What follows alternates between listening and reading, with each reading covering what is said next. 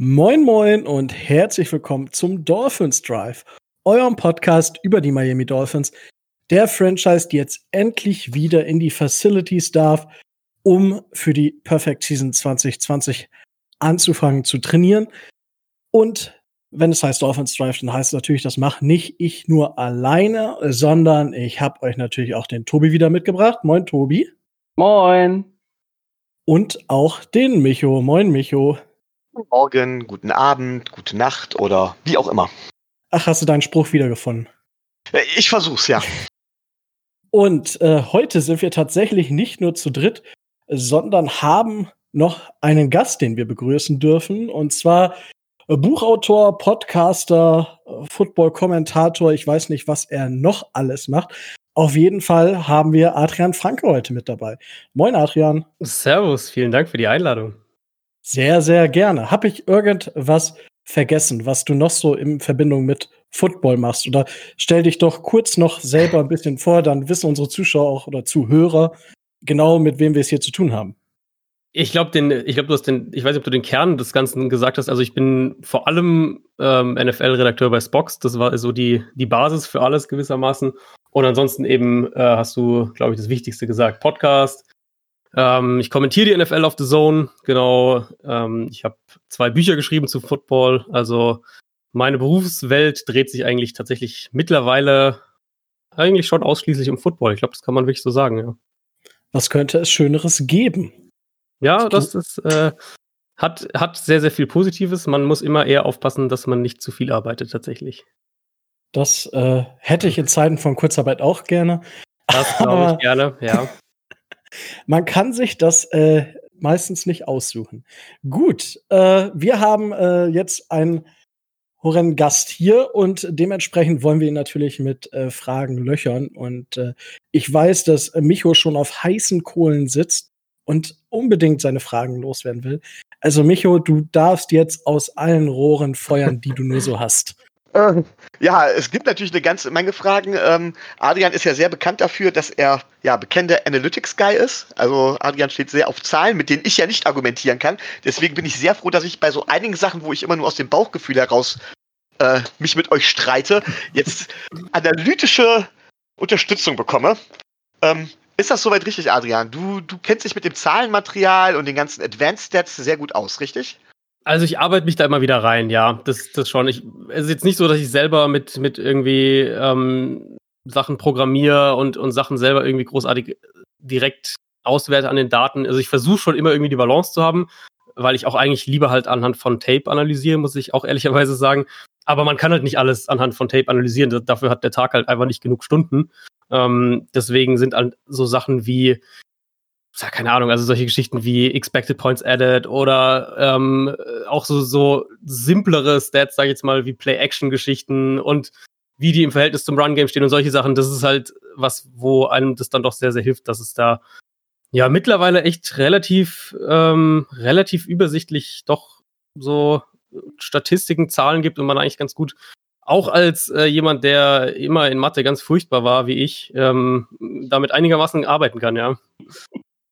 Okay, dann habe ich ja direkt hier vielleicht die passende Unterstützung. Ähm, ja, Thema, das ich mir erstmal ausgesucht hatte, da geht es eigentlich um die Defense der Dolphins oder die zu mhm. erwartende Defense.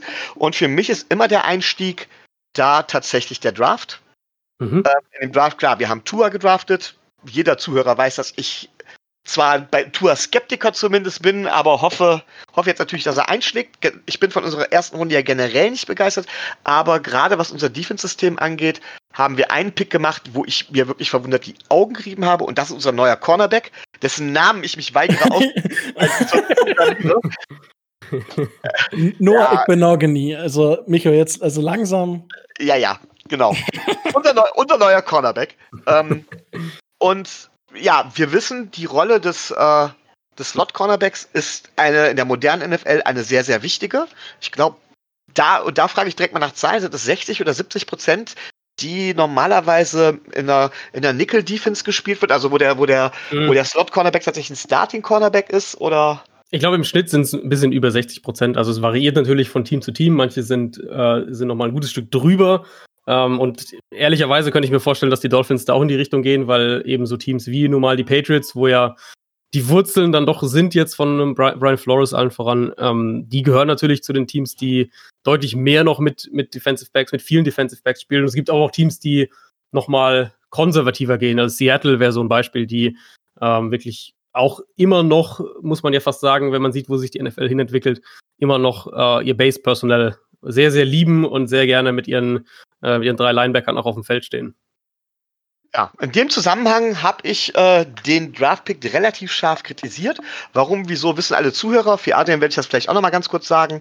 Mit Bobby McCain haben wir einen Spieler, der zu den besten Slot-Cornerbacks der Liga gehört hat vor seiner Verletzung, der jetzt auf Safety umgeschult worden ist und im Bereich Safety in meinen Augen maximal Mittelmaß darstellt.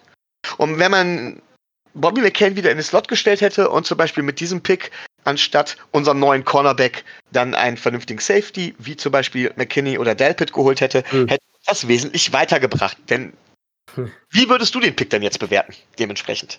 Also jetzt äh, muss ich sagen, dass ich dem ersten Gedankengang auf jeden Fall zustimme. Ich habe auch gedacht, dass, ähm, dass die Dolphins eher auf Safety gehen würden, was aber auch im, mit dem Gesamtkontext der Defense irgendwie zu, zu tun hat, wie sie spielen wollen. Da komme ich vielleicht gleich noch im Detail drauf. Also ich fand den Pick einerseits eben aufgrund der, der, äh, ja, wenn man sieht, wo die Dolphins stark sind eben und was sie auch schon investiert haben, hat es mich auf jeden Fall überrascht. Ich hatte Miami in Runde 1 überhaupt nicht mit einem Cornerback äh, auf dem Zettel. Auf der anderen Seite, wenn man sich dann eben so das Gesamtbild irgendwie wieder anschaut, ist das, was sie gerade auf Cornerback gemacht haben, für mich dann halt doch wieder irgendwo ähm, das, wo ich sage, da erkennt man wirklich die, die Handschrift oder das, wo der Weg hingeht für die Dolphins Defense. Also du hast ja natürlich Savin Howard, der auch teuer verlängert wurde. Dann holst du dir den teuersten Cornerback auf dem Free Agency Markt mit Byron Jones und dann halt nochmal einen dieser drei Erstrunden-Picks eben, was ja auch spekuliert wurde, nicht in einen Running Back oder halt eben nochmal irgendwie einen O-Liner oder einen Pass Rusher, sondern halt ähm, nochmal in einen Cornerback, wo ich glaube, oder was ich oft bei uns im Podcast auch sage, ähm, NFL-Teams sind mit uns ja in der Free Agency und im Draft eigentlich am ehrlichsten, weil sie da uns ganz klar zeigen, wo sie ihre Ressourcen reinstecken. Also sonst können sie ja viel erzählen und viel reden und sagen, das ist uns wichtig und dies und das wollen wir machen. Ähm, da, wo sie dann ihren Erstrunden-Pick reinstecken, das ist ja dann, da können sie es ja erstmal nicht verschleiern. Und Miami hat jetzt in der ersten Runde eben nicht hier nur irgendwie einen Cornerback gedraftet, sondern nochmal so einen der Pressman-Cornerbacks aus dieser Draftklasse. Und mit Byron Jones auch nochmal einen Cornerback, der in Dallas zwar primär Zone gespielt hat, aber eben Zone mit, mit vielen Matchup-Prinzipien und also auch dann letztlich im Play war es dann oft Man-Coverage. Ähm, ist ja auch so ein athletischer Freak, Byron Jones. Das heißt, du hast ja eigentlich zwei Cornerbacks nochmal geholt, glaube ich, die, mit denen du ganz, ganz viel auch in Man-Coverage machen kannst. Und ich könnte mir vorstellen, dass eben ähm, Igbinogene auch in den Slot geht. Vielleicht geht auch Byron Jones hier und da mal in den Slot, das will ich gar nicht ausschließen, dass sie die alle auch so ein klein wenig rumschieben. Aber von der Grundidee ist das schon, denke ich, relativ klar, dass wo die, wo die Reise hingeht, eben äh, was jetzt die, die Coverage angeht. Ich erwarte viel Man-Coverage von den Dolphins, auch viel Press-Coverage und eben relativ wenig Base-Defense, ehrlich gesagt. Hättest du unseren neuen Corner denn auch so hoch gehabt? Also hättest du auch gesagt, von wegen, ich, mir kam es in der ersten oder Ende der ersten Runde ein bisschen wie ein Reach sogar vor. Ist ja immer die Frage, was du halt haben willst. Ne? Also für mich war er ein bisschen tiefer. Ich hatte ihn, glaube ich, eine Runde dahinter, also Ende zweite Runde äh, vor dem Draft gerankt. Aber es ist ja immer die Frage, was du haben willst. Also wenn ich einfach nur so auf, auf Draft auf, oder auf mein Draft-Ranking auch in dem Fall einfach nur schaue, dann ist da ja einfach eine Diskrepanz zwischen ähm, verschiedenen Cornerback-Typen auch. Und wenn ich ein Ranking jetzt erstelle, dann ist es ja gewissermaßen im Vakuum. Also ich analysiere die, die Spieler und versuche dann einigermaßen halt zu, zu prognostizieren, wo die, wo ich den Value für den Spieler sehe. Aber halt zum Beispiel ein, ein Jalen Johnson, den ich jetzt sehr mochte, den Cornerback von Utah, ähm, der ist halt für mich wirklich in allererster Linie ein Zone Corner und ich würde den halt ungern zum Beispiel in die, in die Dolphins Defense reinpacken oder in das, was ich, was ich glaube, was die Dolphins Defense spielen will. Ähm, deswegen muss man es ja immer so ein bisschen dann differenzieren. Also von den, von den Man-Cornerbacks hätte ich jetzt zum Beispiel eher noch, oder von den Press-Cornerbacks hätte ich jetzt eher noch so einen Trevon Diggs da eher an dem Spot genommen.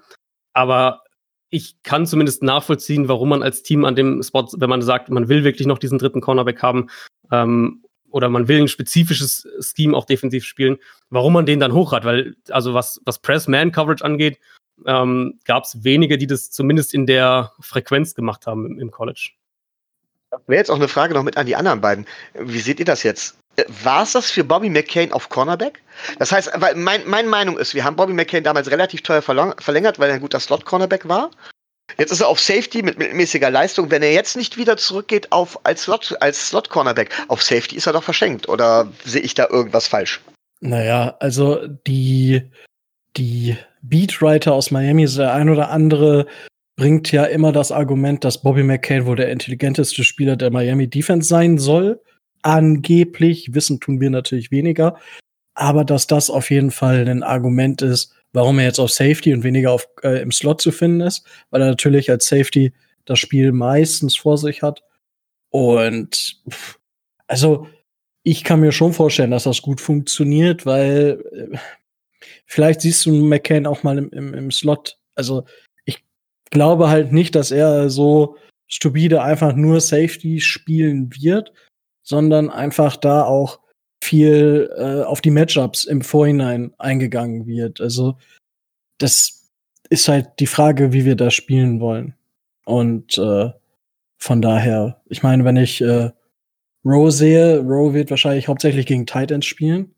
Und dann, wenn wir halt gegen, gegen Kansas spielen, dann wird Rowe wahrscheinlich ein paar mehr Snaps bekommen als, keine Ahnung, gegen, gegen die Patriots zum Beispiel. Von daher, also, ich sehe das jetzt, ich finde, ja, es ist doof, dass wir ihn als Best Slot Corner damals gesigned haben und nicht als Safety, weil die Safeties ja durchaus weniger verdienen momentan, als sie es vielleicht wert sind. Das ist ein bisschen ärgerlich, aber wenn nicht Miami, wer könnte es sich leisten? aber es ist ja, also es ist ja schon auch ein Teil ähm, in, in dieser Coverage. Also ich ziehe da immer die Parallele halt jetzt zu den Patriots, weil es einfach auch ja. nahe liegt und, und weil die, weil der ähm, die Wurzeln, denke ich, auch einfach in der Defense sind. Ähm, es ist ja schon auch ein Teil der Defense, dass du mit flexiblen Safeties auch spielst. Für die Patriots letztes Jahr waren das McCordy, Harmon und Patrick Chung, die ja auch dann zum Beispiel zusammen auf dem Feld stehen, also dass du in Big Nickel gehst mit drei Safeties und die auch in ihren Rollen dann jeweils sehr flexibel sind. Also die haben alle auch mal in der Box gespielt. Ähm, Chung war dann auch als, als Pass-Rusher immer wieder mal aufgestellt. Die haben auch im Slot gecovert, also diese Aufgaben übernehmen dann die Safeties ja schon auch ähm, McCordy so ein bisschen der, ja, sowas wie der Schlüssel zu dieser Secondary, jetzt abgesehen von dem Stephon Gilmore in der Patriots Defense, der halt auch alles spielt und der, den, den man auch überall findet. Und das hat mich halt in dem Spot einfach gewundert, ähm, dass du halt nicht einen, einen Xavier McKinney zum Beispiel draftest in Runde 1, weil der halt für mich genau in diese Rolle irgendwie reingepasst hätte. Das, das wäre so der, der logische Fit irgendwie gewesen, den ich da gesehen hätte. Aber so für den Moment würde ich jetzt auch davon ausgehen, dass, dass Rowe und McCain beide recht viel auch spielen werden. Ähm, beide auch, auch Starter, klar, und aber auch beide viel auf dem Feld stehen werden. Und vielleicht dann wirklich sehen wir da auch häufiger noch einen dritten Safety. Ob das dann ein Brandon Jones zum Beispiel ist, das, äh, das wird sich natürlich erst noch zeigen. Ja, ich glaube, das haben aber, also irgendwie scheint sich Großteil, wenn nicht sogar die ganze deutsche Community einig gewesen zu sein, dass die Dolphins ein Safety gebraucht haben. Aber, ja, ja. Ist, also, brauchen ja, immer noch braucht man sich auch. Aber ist ja auch immer spannend, dann, das ist ja sozusagen auch das Gegenstück zu dem, was ich vorhin gesagt habe. Wenn du sagst, auf der einen Seite, Teams sind am ehrlichsten mit uns im Draft und in der Free Agency, dann kann man ja auch eben Schlüsse aus dem ziehen, was sie halt nicht machen. Und in dem Fall, ähm, also Patriots Defense würde ich jetzt halt klar sagen, da ist, sind die Safeties extrem wichtig auch. Ähm, auch um eben diese Defense schwer ausrechenbar zu machen, um äh, vor, dem, vor dem Snap schwer lesbar zu sein. Und vielleicht hat, hat Brian Flores halt zwar in Kernelementen schon diese Patriots Defense im Kopf, aber will halt einige Sachen dann doch irgendwo anders machen. Und vielleicht setzt er dann zum Beispiel halt mehr, ähm, noch mehr Wert auf die Cornerbacks gegenüber den Safeties. So. Also solche Kleinigkeiten können ja dann auch eine Rolle spielen. Korrekt. Tobi, du darfst, äh, darfst dich natürlich auch noch der Frage von Micho anschließen. Wollen dich ja hier nicht ganz beschneiden. Ach du, alles gut. Ähm, ja, letzt, letzten Endes ähm, weiß die Franchise am besten oder weiß auch Flores äh, am besten, ähm, wo er, wo er den Bedarf sieht. Also den, den Pick von Igbenogany kann ich, äh, auch so wie, äh, wie Adrian das äh, schon beschrieben hat, kann ich nachvollziehen. Das kann ich verstehen, dass man den haben wollte. Ich persönlich hatte den, äh, hatte den Safety Need immer äh, mit dem dritten Pick äh, bedient in meinen Mocks und ähm, habe den auch stärker gesehen, aber scheinbar sieht man das ja in Davy anders. Und scheinbar ist es ja so, dass da ähm, Kane und, äh, und Rowe plus jetzt äh, Brandon Jones ausreichend sind erstmal. Man wird sehen, wie sich das letzten Endes in der Praxis darstellt, aber ich bin gespannt. Ja, ich habe da natürlich so meine Sorgen, das habe ich jetzt auch schon öfters gesagt. Ähm, grundsätzlich ist die Patriots Defense gut. Ich mag das Scheme von denen, das Ganze über die Secondary aufzubauen. Da kann Adrian mit Sicherheit gleich auch was zu sagen. Es gibt ja diesen großen, diesen großen äh, Streitpunkt, was ist wichtiger, Secondary oder mhm. Pass Rush. Ja. Mhm. Rico ist ja zum Beispiel eher, glaube ich, der Pass Rusher, deswegen will er ja auch der, dass wir noch Clowny sein. sein. Aber. Ähm, wow, wow, wow, wow, wow. also ich, ich bin Fan von, äh, von Pass-Rushern, aber ich sehe durchaus, dass, also, wenn man jetzt die Wichtigkeit, äh, was ist wichtiger, da würde ich nicht unbedingt direkt einfach nur auf den Pass Rush gehen. Also, ich bin zwar riesen Fan von Pass Rushern, aber ja, die Wichtigkeit äh, ist manchmal vielleicht woanders. Aber ja. Ja, also ich finde es grundsätzlich ganz gut, auch über die Secondary zu gehen. Man muss dann relativ viel Man spielen. Das gibt einem Freiheiten, ähm, im restlichen Scheme, man kann mit den, mit dem, mit den restlichen Spielern, die kann man schön rumschieben, äh, weil die sich meistens nicht um Coverage-Aufgaben kümmern müssen. Ähm, trotz allem finde ich folgendes gefährlich. Es wird immer gesagt, Brian Flores kommt halt eben aus der Patriots Defense.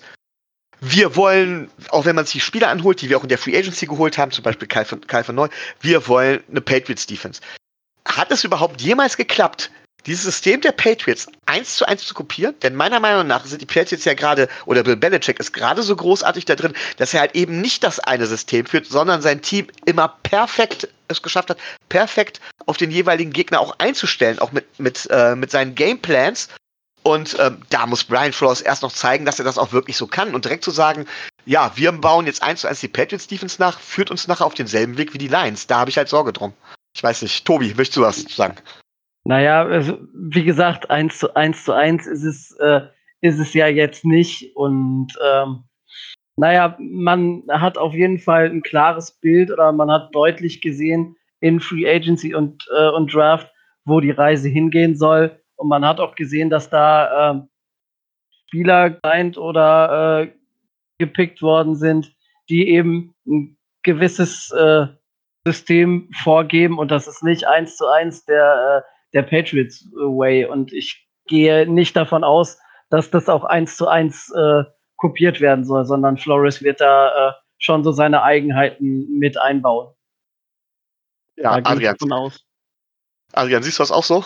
Ja, denke ich schon auch. Also eins zu eins kopieren funktioniert, glaube ich, nie. Ähm, ich bin dieses Jahr tatsächlich mal auf die Lions gespannt, weil mein, meine Theorie zu Detroit ist so ein bisschen, dass Matt Patricia eigentlich, ähm, eigentlich anders spielen wollte, aber seiner Coverage nicht vertraut hat. Und jetzt, klar, sie haben jetzt Darius Slade zwar abgegeben, aber haben halt zwei Starting Cornerbacks, äh, einmal im Draft mit, mit Okuda und dann Desmond Truefound noch geholt.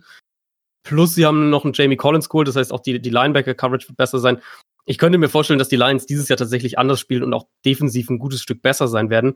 Aber eins zu eins kopieren funktioniert halt einfach nicht, weil ähm, eben das, was ihr gerade gesagt habt, Belichick ist ja nun mal nicht nur das Scheme, sondern auch das, wie er auf spezifische Gegner gameplant und all diese Sachen. Und die kannst du halt nicht kopieren. Also du kannst den, du kannst den Grundansatz kopieren und das, den finde ich auch eigentlich, also wenn ich jetzt eine Defense aus dem im Vakuum sozusagen äh, bauen würde, was ja zu einem gewissen Grad die Dolphins gemacht haben über die letzten anderthalb Jahre, ähm, dann, dann würde ich auch diesen Weg wählen von der Grundphilosophie her. Also dass ich sage, ich, äh, ich setze auf, auf Coverage und versuche meine, meine Defense über die Secondary aufzubauen und will davor dann auch flexibel sein, will viel Man-Coverage spielen können. Also das wäre schon auch so mein, mein bevorzugter Weg, aber ähm, die Details sind natürlich entscheidend und, und die Details kannst du nicht einfach so aus New England irgendwo hinüber kopieren.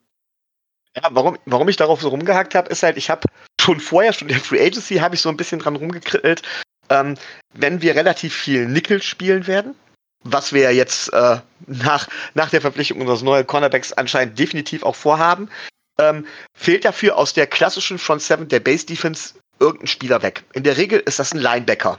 Mhm. Wir haben aber extrem viele Linebacker und wir hatten, beziehungsweise wir haben jetzt extrem viele Linebacker mit Potenzial bei uns, die tatsächlich, äh, wo man tatsächlich auch einiges noch erwarten kann. Sei es ein Baker, sei es ein Macmillan. Ähm, wenn man dann sich anguckt, was man jetzt noch im Draft in der Free Agency geholt hat, dann stehen die, vor allen Dingen die Veterans, eigentlich den jungen Spielern und der Entwicklung der jungen Spieler im Weg daran habe ich immer rumgekrittelt. Äh, wenn man viel über die Man-Coverage kommt, wie wir das anscheinend vorhaben, was für Linebacker braucht man dann eigentlich? Von welcher ja. Art? Ja, also im Idealfall brauchst du halt für diese Defense flexible Linebacker. Ähm, klar, Linebacker auf der einen Seite, die irgendwie auch covern können, aber letztlich wird dein Linebacker, also wenn du so spielst, wie wenn wir jetzt einfach davon das weiterdenken, sagen, du willst vom, vom Kernkonzept her so spielen, ähm, wie die Patriots, dann wirst du eben auch viel, wie gesagt, mit, mit drei Cornerbacks oder auch mit drei Safeties oder auch mal mit, mit äh, noch einem sechsten Defensive Back auf dem Feld spielen. Und dementsprechend, klar, also der Linebacker sollte schon auch covern können. Das, äh, das ist schon irgendwo auch eine, eine Voraussetzung. Aber er muss halt vor allem in meinen Augen flexibel sein. Und das ist ja nun mal auch so diese Kernkompetenz und das, was, was halt diese Defense auch irgendwo fordert, aber dann auch belohnt, wenn sie solche Spielertypen hat, ähm, was auf in dem Ausmaß wenige andere Defenses so herausfordern oder herauskitzeln. Und deswegen, also Calvin Neu ist ja so das, das prototypische Beispiel irgendwie in, in Detroit äh, bust und, und findet keine Rolle und so weiter. Und kommt nach New England und wird da halt irgendwie der, so eines der, eine der Säulen der, von der Super Bowl Defense. Das ist ja auch nicht das erste Mal, dass das in, in irgendeiner Art und Weise passiert ist. Jamie Collins wäre natürlich das andere Beispiel. Ähm, bei dem spielen dann vielleicht auch andere Sachen eine Rolle, aber auch der war ja New England sehr gut, geht nach Cleveland, funktioniert überhaupt nicht, kommt zurück, ist einer der Top-Linebacker letztes Jahr gewesen in der NFL. Und so ähm, ist, denke ich, wenn ich jetzt das Profil irgendwie mal setzen würde, ich, also du musst covern können, klar, aber du musst flexibel sein. Also du, du musst eben auch mal dann als Pass-Rusher, als Blitzer, du musst natürlich auch einen Run stoppen können. Ähm, ich glaube, ein, sehr hohes Maß an, an Athletik ist erforderlich und, und auch an Explosivität, weil eben auch ein gewisses äh, äh, gefordert ist, dass man ein gewisses Maß an Raum abdecken kann, dass man in Gaps reinshooten kann, dass man blitzen kann. Also diese Sachen sind halt schon ähm, Grundvoraussetzungen, wo eben bei anderen Defenses, die vielleicht ein bisschen klassischer spielen oder ein bisschen konservativer oder wie auch immer man es sagen will, ähm, wo man dann eher sagt, Linebacker sind klar gegen den Run, blitzen aber halt eine Handvoll irgendwie mal pro, pro Spiel, maximal irgendwie zwei, dreimal pro Spiel oder sowas und dann sind sie in Coverage halt viel so in Spot Zones, droppen zurück und, und haben dann so einen kleineren Bereich, für den sie zuständig sind. Also da ist die, ich glaube, die Aufgabe ist insgesamt einfach deutlich komplexer für einen Linebacker in der Defense. Okay, Rico, wer ist denn dann, also ich, wenn ich jetzt tippen müsste, würde ich dann ganz klar sagen, deswegen haben wir Elendon und von neu geholt. Rico, was meinst du, wer wäre deiner Meinung nach dann, wenn wir davon ausgehen, wir haben nur zwei Starting-Linebacker, wer wären dann unsere Starting-Linebacker? Ja, ich denke, an Van Neu kommst du einfach nicht vorbei, sonst bezahlen wir ihm nicht Unsummen an Dollars, die er einfach verdient bei uns jetzt. Äh, aber haben wir auch schon genug drüber gesprochen, dass das alles ein bisschen viel war. Ähm, und ich glaube auch nicht, dass Roberts bei uns Starter wird, sondern momentan gehe ich da erstmal von Baker aus. Als, als Starting Linebacker, wenn wir mit zwei St Spielern starten. Ansonsten hast du halt noch Macmillan. Du hast dann halt einfach super viele Rotational-Spieler, wo du, weiß nicht, ein Van Ginkel wahrscheinlich auch als äh, Outside-Linebacker äh, spielen lassen kannst, äh, wenn du mit drei äh, Linemen spielst. So, naja, das ist, weiß ich nicht. Also, ich glaube einfach, dass wir so, so flexibel sind, dass wir halt, wenn du mit zwei Linebackern startest, mit Van Neu und Baker startest. Alles das, andere würde aus wenig Sinn ergeben das, das ist ja jetzt, das ist ja jetzt eben die Frage. Äh, haben wir zwei Linebacker? Also wir haben ja dann anscheinend, sagen wir mal, sowas wie eine Front Six. Also spielen wir tatsächlich mit vier Linemen und, und zwei Linebackern oder spielen wir vielleicht sogar 3-3? Kann, kann, könnt ihr euch Varianten vorstellen, wo es sogar 2-4 ist? Haben wir dafür das Personal? Ähm, uns fehlt immer noch meiner Meinung nach Nose Tackle. Oder wie siehst du das, Tobi? Ja, also äh, erstmal davon, davon abgesehen, ich gehe auch von, äh, von Baker und äh, Van Neu aus. Man hat Baker jetzt anderthalb Jahre lang stark geredet und äh, er hat die Konstanz jetzt auf dem Niveau, die, wo er eigentlich das Potenzial hat oder wo das Potenzial gesehen wird, noch nicht so gezeigt, aber ähm, soll das wohl in dieser Saison dann ähm, weiter etablieren. Und ich gehe davon aus, dass äh, dass man ganz vorne ähm, dann äh, eben entweder mit dreien oder mit vieren spielen wird. Also ich gehe nicht davon aus, dass es, äh, dass es ganz vorne nur zwei werden, aber man hat halt die Flexibilität. Du kannst auch mal, du kannst 3-3 spielen, du kannst 3-4 spielen, du kannst 4-3 spielen. Wir sind halt raus aus diesem, äh, aus diesem klassischen System 4-3, bumm, fertig aus, Ende, sondern wir sind flexibel und wir können uns mit den Spielern, die wir, die, die, die, die Dolphins im Roster haben, mit ihren individuellen Stärken und mit ihren individuellen ähm, Fähigkeiten auch auf alles einstellen, was der Gegner ähm, zu tun versucht. Jetzt muss es nur noch das Richtige sein. Und das ist die Aufgabe von ähm, Defensive Coordinator und äh, in erster Linie von Flores zu erkennen, was es, äh, was es braucht. Das Spielermaterial dafür ist jetzt fast komplett da. Er durfte seine Defense bauen. Jetzt äh, muss er zeigen, dass er äh, den Plan, den er im Kopf hat, auch auf dem Feld umsetzen kann. Ja, und dann kommen wir direkt zu der dreigeteilten Frage für Adrian. Äh, die ergibt sich nämlich komplett daraus. Erstens, haben wir in unserer Front, was du ja, ich, soweit ich weiß, bist du ja kein Dolphins-Fan, richtig? Du bist ja Cardinals-Fan? Das stimmt, ja. Ja, also soweit du es beurteilen kannst, meistens kann man ja, glaube ich, als NFL, äh, wenn man so alles abdecken muss, kennt man das nicht ganz in der Tiefe. Aber haben wir mhm. Dolphins in der Front, die genug Spieler mit der nötigen Flexibilität, äh, um wirklich da auch so reagieren zu können, wie sich das zum Beispiel Tobi vorstellt? Die zweite Frage wäre, wenn du jetzt von der Nickel-Defense ausgehst, wovon würdest du ausgehen? Von drei, drei Linebackern, drei Linemen oder tatsächlich, ähm, tatsächlich äh, äh, zwei Linebacker und vier Linemen? Also was wäre da deine Präferierung? Und dritte Frage wäre, was für ein Spieler mit Ausnahme von Safety fehlt deiner Meinung nach noch bei uns in der Defense? ähm, also Flexibilität, da sehe ich schon auf jeden Fall ordentliche Fortschritte. Jetzt muss man immer nicht vergessen, dass die Dolphins ja noch nicht am Ende von ihrem Umbruch sind ähm, und da werden noch mehr Spieler kommen. Ich könnte mir halt vorstellen, mit dem, was ja jetzt auch dieses Jahr einfach in der Free Agency passiert ist, dass man, ähm, dass wir einige Formationen auch sehen werden, wo du wirklich ähm, das wäre meine Vermutung. Devon Gottschall ist ja so der, der Nose-Tackle-Typ am ehesten, der, der glaube ich, in dieser Front ist. Raekwon Davis, den sie jetzt in der zweiten Runde gedraftet haben, ist an sich auch so ein Typ ähm, Patriots, Belichick, Defensive Line. Der, der kann gut two-gappen, der kann Räume besetzen, der kann Räume schaffen für andere, für Blitzer, für Pass-Rusher. Ähm, also die zwei sind, glaube ich, schon so Kandidaten, wo ich sage, das sind so typischere äh, Linemen für dieses Scheme. Ähm, dann Wilkins ist ein Spieler, den ich eigentlich ganz gerne mag, wo ich aber noch gespannt bin, ob er in diese Defense so richtig reinpasst. Also es ist ein Pick, den ich ehrlicherweise nicht so ganz in das, äh, in das Scheme irgendwie reingepackt hätte, aber ähm, da werden sie sich wohl schon was dabei gedacht haben. Und dann hast du ja Shaq Lawson eben als so ein bisschen noch diesen, diesen Edge-Rusher, den du vielleicht auch mal ein bisschen dann im Sub-Package nach innen ziehst, dann irgendwie auch innen hier und da rushen lässt. Aber das wäre so der klassisch, klassischste Edge-Rusher, der ja, glaube ich, jetzt so im, im Dolphins-Team in diesem Kader drin ist. Und dann für mich noch, wer neu, ähm, wäre eben so der Spieler, wo ich glaube, dass der noch viel, viel, viel mehr Edge tatsächlich spielen wird. Also letztes Jahr in New England war der deutlich mehr Edge-Verteidiger als Linebacker. Ähm, und ich, klar, der wird eine Flexibilität in seiner Rolle haben. Hat er letztes Jahr auch gehabt, war, ähm, war aber schon dann deutlich mehr die Tendenz dazu, eben mehr auf Edge zu gehen. Und auch im, Vergleich zu den, zum Jahr davor zum Beispiel war er wesentlich mehr eben an der Line of Scrimmage und hat weniger sich in Coverage droppen lassen. Das heißt, wird spannend sein zu sehen, wie sie dann, wie, wie Flores mit Verneu plant. Den kennt er natürlich bestens, hat ja, war ja auch Linebacker-Coach in New England, also den, den müsste er wirklich sehr gut kennen. Ähm, das heißt, der wird schon eine Rolle sich da ausgedacht haben. Aber ich glaube, Verneu wird mehr in die Edge-Richtung gehen als in die Linebacker-Richtung. Ähm, und der dritte Teil der Frage, den habe ich jetzt schon wieder vergessen.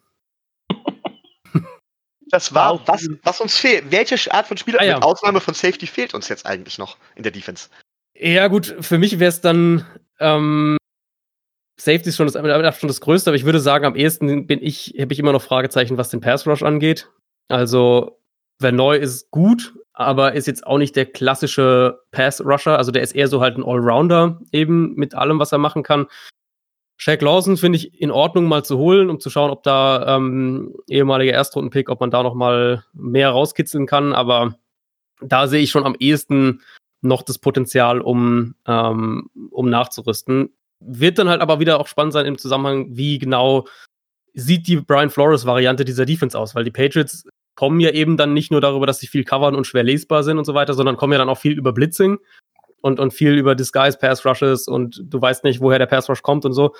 Wenn die Dolphins das schon jetzt relativ schnell umsetzen können mit dem, was sie auf Cornerback gemacht haben, ähm, dann kann das natürlich so ein bisschen auch diesen, ähm, diese Pass-Rusher-Baustelle sozusagen übergehen. Das ist ja auch so ein, ein Ding, was die Patriots einfach, äh, was den Patriots einfach sehr, sehr hilft, dass sie seit Jahren ja keine Pass, keine Edge-Rusher vor allem äh, bezahlen, sondern auch sehr gute gehen lassen, wie jetzt ein, ein Chandler Jones zum Beispiel, der jetzt in Arizona eigentlich über die letzten Jahre immer einer der Top, der, der Top äh, Pass Rusher, was Sacks und, und auch dann zum Teil Quarterback Pressures angeht, ähm, in der NFL war. Aber diese Spieler bezahlen sie nicht. Trey Flowers, ja, war jetzt der letzte, den sie dann nach Detroit haben gehen lassen. Die bezahlen sie halt nicht, weil die zwar in der Defense gut eingesetzt werden können, aber halt nicht der Fokus der Defense sind und sie dann eher sagen, wir können auch Pass Rush über das Scheme kreieren, solange unsere Coverage gut ist. Und das ist ja schon auf jeden Fall die Tendenz bei den Dolphins. Jetzt ist halt die Frage, wie gut sie das umsetzen können. Aber wenn ich hier so einen Spot, abgesehen von Safety, und Safety ist sicher die klare Nummer eins, ähm, nennen würde, wäre es, denke ich, der, der, der Edge Rush und der Pass Rush insgesamt. Nico, das ist jetzt dein Moment, um nochmal mit deinem Reel für, für, für Claudia zu beginnen. Naja, gut, was soll. ich habe ja schon äh, vor zwei Wochen gesagt, dass ich glaube, dass er sich selber so langsam ins Knie geschossen hat, mit dem, ähm, was, was er ne, nicht tut, eben weil er keinen Vertrag bisher unterschrieben hat. Ähm, und ich meine, ich sehe es nicht ganz so hart wie, wie du, Micho. Der, es war ja, dass er nur im Gespräch ist, weil er, weil er halt der First Overall Pick war damals. Sehe ich nicht ganz so. Ich halte ihn durchaus auch für einen, einfach einen sehr, sehr guten Spieler. Ich, äh, ich weiß es aber nicht. Adrian, was ist, glaubst du, dass, dass äh, Clowny die Summen, die er bei den Dolphins mit, ich glaube, 17 und bei den Seahawks mit 18,5 Millionen abgelehnt hat, dass er die diese Saison noch irgendwo generieren kann? Hm, sicher nicht langfristig. Also wenn, dann reden wir jetzt da wirklich von einem Einjahresvertrag. Und das Problem eben mit dem, was da an Gerüchten immer durchsickert, ist ja, dass wir halt nicht wissen, was ist die Struktur dahinter. Also es ist irgendwie ein Vierjahresvertrag und nur das erste Jahr ist garantiert und das durchschnittliche Jahresgehalt liest sich vielleicht irgendwie schön, aber ähm, eigentlich ist es ein Vertrag, der richtig mies ist für den Spieler dann kann man es natürlich eher verstehen. Ähm, auf der anderen Seite, wenn er jetzt drauf spekuliert, dass ihm irgendwer 20, 22 Millionen im Jahr gibt und, und davon sind dann irgendwie nochmal, keine Ahnung, 60 garantiert oder sowas, dann ist es natürlich eine andere Geschichte. Ähm, also ich denke, dass wir bei Clowny jetzt dann an dem Punkt mehr und mehr wirklich von einem, von einem Einjahresvertrag reden, vielleicht zwei Jahre maximal, aber er dann eher drauf spekuliert, jetzt ein Jahr für, keine Ahnung, 15, 16 Millionen und dann gucken, dass du nochmal auf den Markt kommst und ähm, und dann halt abkassieren kannst. Aber ich finde, also, das muss ich ehrlich sagen, Clowny wäre eigentlich ein perfekter Scheme-Fit für diese Defense, wenn sie so spielen wollen. Weil da ist so ein Spieler, der in der Base-Defense außen spielen kann, den du auch ein bisschen rumschieben kannst, der im Sub-Package nach innen rücken kann, der eine enorme Power hat, ein super Run-Verteidiger ist. Und als Pass-Rusher ist er jetzt halt, er hat sich halt nie in diesen Elite-Pass-Rusher entwickelt, den, den glaube ich halt viele erhofft hatten, als er, als er aus dem College kam, als er dann noch der Nummer 1-Pick war. Das ist er nie geworden, aber er ist ein sehr guter Pass-Rusher. Und die Zahlen jetzt bei den Seahawks waren natürlich nicht zu seinem Vorteil. Das, ähm, das macht dann die, die, äh, ist sicher auch ein Teil in dieser, äh, in dieser Offseason, dass er noch kein Team gefunden hat. Aber es sind halt vor allem die Total Stats. Also sind halt vor allem, er hat halt nicht viele Sacks gehabt, ja, das stimmt, aber er wurde halt auch unfassbar viel gedoppelt. Ich glaube, fast mehr als jeder andere Edge Rusher in der NFL.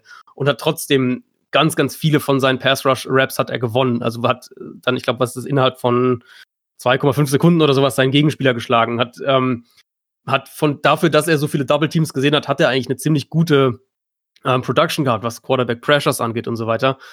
Aber er hat halt jetzt keine 10, 11 Sacks gehabt und für ihn könnte sich das dann tatsächlich lohnen, ähm, jetzt noch mal ein Jahr irgendwo zu unterschreiben und aus einer hohen Pressure-Zahl kann dann ja im Folgejahr können dann auch gut mal 4, 5, 6 Sacks mehr rausspringen. Das ist ja das Thema eben mit Sacks, dass es eigentlich eine gar nicht so ideale äh, Art ist, Edge Rusher zu messen, weil wir halt von keine Ahnung, sagen wir mal, ein Edge Rusher hat irgendwie 200, 300 Pass Rush Snaps, Snaps, 400 Pass Rush Snaps, je nachdem, wie viele, ob er startet und wie viele er spielt. Und dann sind ja irgendwie vier, sechs Unterschied, sind halt vier Plays. Also ähm, jetzt eine sehr, sehr kleiner, ein sehr, sehr kleiner Teil von dem, was er insgesamt macht. Und ich, für meinen Geschmack ist Clowny aktuell so ein bisschen unter Wert in der öffentlichen Betrachtung ähm, und scheinbar ja auch in der Teambetrachtung, weil er hat ja immer noch kein Team gefunden. So, Micho, nämlich. So sieht das nämlich aus. Gut, mich, erinnert, mich, erinnert, die ganze Sache so ein bisschen an Damo Kung Su, äh, der ein Spitzenspieler in der Line war, ähm, den wir dementsprechend auch bezahlt haben. Ja. Ähm, der vielleicht persönlich nie die Zahlen aufgelegt hat, bei dem wir aber immer gesagt haben, er bringt den Rest des Teams und vor Dingen den Rest der Line unheimlich weiter, weil er zum Beispiel extrem gedoppelt wird. Dann hatten wir ja einen Cam Wake daneben. Ähm, ja, und was war das Ende vom Lied? Das alles hat nicht mal ansatzweise das gerechtfertigt, was wir ihm gezahlt haben. Und letztendlich waren wir froh, als wir Xu gecuttet haben mit einer unglaublichen Menge an Dead Money. Naja, das äh, hat er dann auch noch wegen diverser Restrukturierungen der ganzen Vertragsgeschichte dazu geführt, dass wir uns da so ein Vertragsmonster dran gehängt haben. Ne? Mike ja Tinnenbaum, bester GM, wo es nur gibt. oh. Und ähm, klar, die, die, den Need auf, äh, auf Edge, den sieht man sofort. Also wenn man sich die Zahlen aus dem letzten Jahr anguckt, äh, was so, was so, wie Adrian schon gesagt hat, was Sex angeht, was Pressures angeht, was auch äh, alles, was, was damit Zusammenhänge angeht, da ist, da ist Miami ganz, ganz, ganz weit hinten und äh, da musste auf jeden Fall was passieren.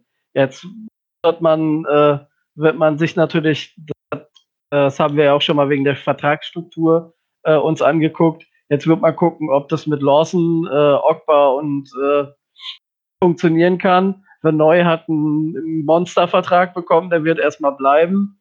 Man hat sich dann äh, Curtis River geholt ähm, im, im Draft. Den wird man vielleicht auch mal gucken, ob er aus seiner äh, aus, dem, aus der Mountain Liga äh, da noch irgendwas in die NFL rüber rüberbringen kann oder ob man den entwickeln kann. Naja, und das wird bleiben. Also man hat für Clowny ehrlich gesagt dieses Jahr kein Geld, wenn er die Zahlen wirklich durchbringen möchte, die er, äh, die da kolportiert werden. Also das kann sich äh, Miami vom Salary Cap her nicht leisten. Und ich bin echt gespannt, wo er letzten Endes landet und äh, wie es dann aussieht. Aber ich kann mir genauso gut, äh, kann mir auch vorstellen, dass er das genauso macht wie unser Center, wie Ted Karras, der gesagt hat, ich unterschreibe für ein Jahr und nehme dann äh, im nächsten Jahr ähm, die Möglichkeit, einmal groß abzukassieren mit. Und das wird man sehen, wie es bei Clowny läuft. Ja gut, aber gibt es doch irgendein Team außer die Titans? Also mir, mir fällt immer inzwischen nur noch die Titans ein, die wirklich äh, mhm. irgendwie im Rennen um, um Clowny. Der Seahawks selber sind. halt noch. Ja, die, obwohl, die haben ja die 90 auch schon vergeben. Ich meine, das heißt jetzt erstmal nichts, aber ist ja schon so ein kleiner Fingerzeig, so würde ich das zumindest deuten. Ja, wobei der Edge Rush von den Seahawks schon ziemliche Grütze ist im Moment. Also ja. Ähm, muss man, muss man ehrlicherweise auch sagen. Also ich glaube, wenn sie wenn es hinkriegen würden, dann äh, würden sie das schon irgendwie machen. Aber ja, also Titans werden ich war lange so, ich habe lange gesagt, als ich, wenn ich gefragt wurde, dass ich denke, er geht zu den Seahawks zurück, dann irgendwann bin ich so ein bisschen umgeschwenkt auf die Titans als Favorit. Aber mich würde es auch nicht wundern, ehrlich gesagt, wenn der erst im, keine Ahnung, Mitte Juli irgendwo unterschreibt. Also an dem Punkt jetzt, wo wir jetzt sind, hat er eigentlich auch keinen Druck mehr, weil jetzt kann er auch sagen, jetzt lasse ich erstmal alles auf mich zukommen und schau mal und guck mal, was passiert. Aber was ich denke, ist, dass er halt zu einem Team gehen wird, wo er gut aussehen kann. Also ein Team, was irgendwie Playoff-Ambitionen für die nächste Saison hat, was äh, vielleicht, wo er irgendwie auch ein bisschen was um sich rum hat. Eben, was ja bei den Seahawks letztes Jahr oft das Problem war, war ja nun mal auch, dass sich die Offense in ihrer Protection auf ihn konzentrieren konnte. Und er hat ja trotzdem knapp 60 Quarterback-Pressures gehabt auf die Saison gesehen. Also immer noch ein sehr, sehr guter ja. Wert. Ähm, dementsprechend würde sowas wie, wie Tennessee zum Beispiel würde dann schon Sinn ergeben. Du eben sagst, du hast da eine junge Defensive Front mit, mit verschiedenen Spielern, wo ein bisschen Pass Rush auch herkommt und da äh, musst du das halt nicht so alleine stemmen. Aber klar, also es wird jetzt nicht, es wird jetzt auch nicht leichter für ihn. Und äh, wenn wir jetzt gerade über die Defense sprechen, die ja quasi das Steckepferd unseres Headcoaches ist, ähm, Adrian, wie, wie siehst du Brian Flores? Also was, was hält, sagen wir es so, was hältst du von Brian Flores? Ich meine, die Diskussion haben wir hier im Dolphins Drive nämlich auch so ab und zu. Äh, es gibt vielleicht einen, der den Hype Train ein bisschen mehr fährt, der andere steht vielleicht nur so an der Straße und ja, guckt dem so ein bisschen genau. zu. ähm, aber wie ist so für, für durchaus harte Bandagen. wie, wie ist so für ein Außenstehender die Person, äh, um Brian Flores zu sehen und vielleicht in dem Zusammenhang auch noch äh, Chris Greer, quasi so das Front Office. Bevor ja. Adrian antwortet, äh, nimm keine Rücksicht auf meine ausgeprägte Sensibilität. ähm, Also letztlich arbeiten wir ja alle dann mit dem, was wir gehört haben. Also ich habe jetzt auch noch nie mit, ja. mit Brian Flores irgendwie gesprochen, äh, kenne ihn jetzt nicht in irgendeiner Art und Weise. Insofern ist es ja immer auch ein gewisses, äh, gewisses Hörensagen. Im Gegensatz zu Adam Gaze, mit dem habe ich tatsächlich mal gesprochen. Ähm, mit Flores allerdings nie. Dass alles, was ich da eben mitkriege, aber aus, aus New England, was man so hört, was auch dann Belichick zum Beispiel sagt, finde ich eigentlich schon sehr, sehr ansprechend und ist, glaube ich, auch viel das, was du irgendwo von einem Headcoach haben willst. Was ich halt sehr eindrucksvoll fand, ähm, war, wie sie halt letztes Jahr im, im Laufe der Saison auch dieses Team auf einen Kurs gebracht haben. Du glaub, ich weiß nicht, wie euch so, bei euch so die Stimmung nach Woche zwei ähm, war, aber mein Gefühl war in der in der breiten Masse war es ja so nach dem Motto eigentlich nur die Frage, ob die Dolphins keins oder ein Spiel gewinnen, so ungefähr. Ähm, und dann haben sie ja noch ihren, einen ihrer übrigen wirklich sehr, sehr guten Spieler abgegeben mit, mit Minka Fitzpatrick und du dachtest eigentlich so, das ist so ein Team, was halt, äh, ja, also dieses Gehen auf Null Siege und mal gucken, ob sie eins irgendwo gewinnen, war zumindest so viel die Meinung. Ähm, und das hat sich ja dann doch deutlich verändert. Also das war ja nicht nur ein Team, was, was irgendwie zufällig in, was, wie viel waren es, fünf Siege am Ende, äh, in, in fünf Siege da reingestolpert ist, sondern das war ja ein Team, was was kompetitiv war. Also was wirklich, ähm, was wirklich um, um auch Plätze, um, um Spiele auch in Spielen lange drin war und, und gegen Teams, für die es um was ging, ähm, die wirklich auch gewinnen mussten, wo man eigentlich gesagt hat, mit Blick auf den Kader auf dem Papier sollte das eine klare Sache werden und war es aber halt fast nie. Also es waren eigentlich immer dann doch oder meistens dann doch enge Spiele, ähm, was klar zum Teil auch daran lag, dass, dass Ryan Fitzpatrick sehr, sehr gut gespielt hat, aber das finde ich halt, fand ich dann sehr eindrucksvoll unterm Strich. Das war so ein bisschen mein Dolphins-Fazit nach der Saison, dass ich gesagt habe, klar hättest du irgendwie jetzt irgendwo, als dann die Saison rum war, in dem Moment sagst du erstmal, irgendwie hätte jetzt, dann hätte man ja doch gerne den Nummer 1 Pick gehabt, um halt im Draft komplett machen zu können, was man will.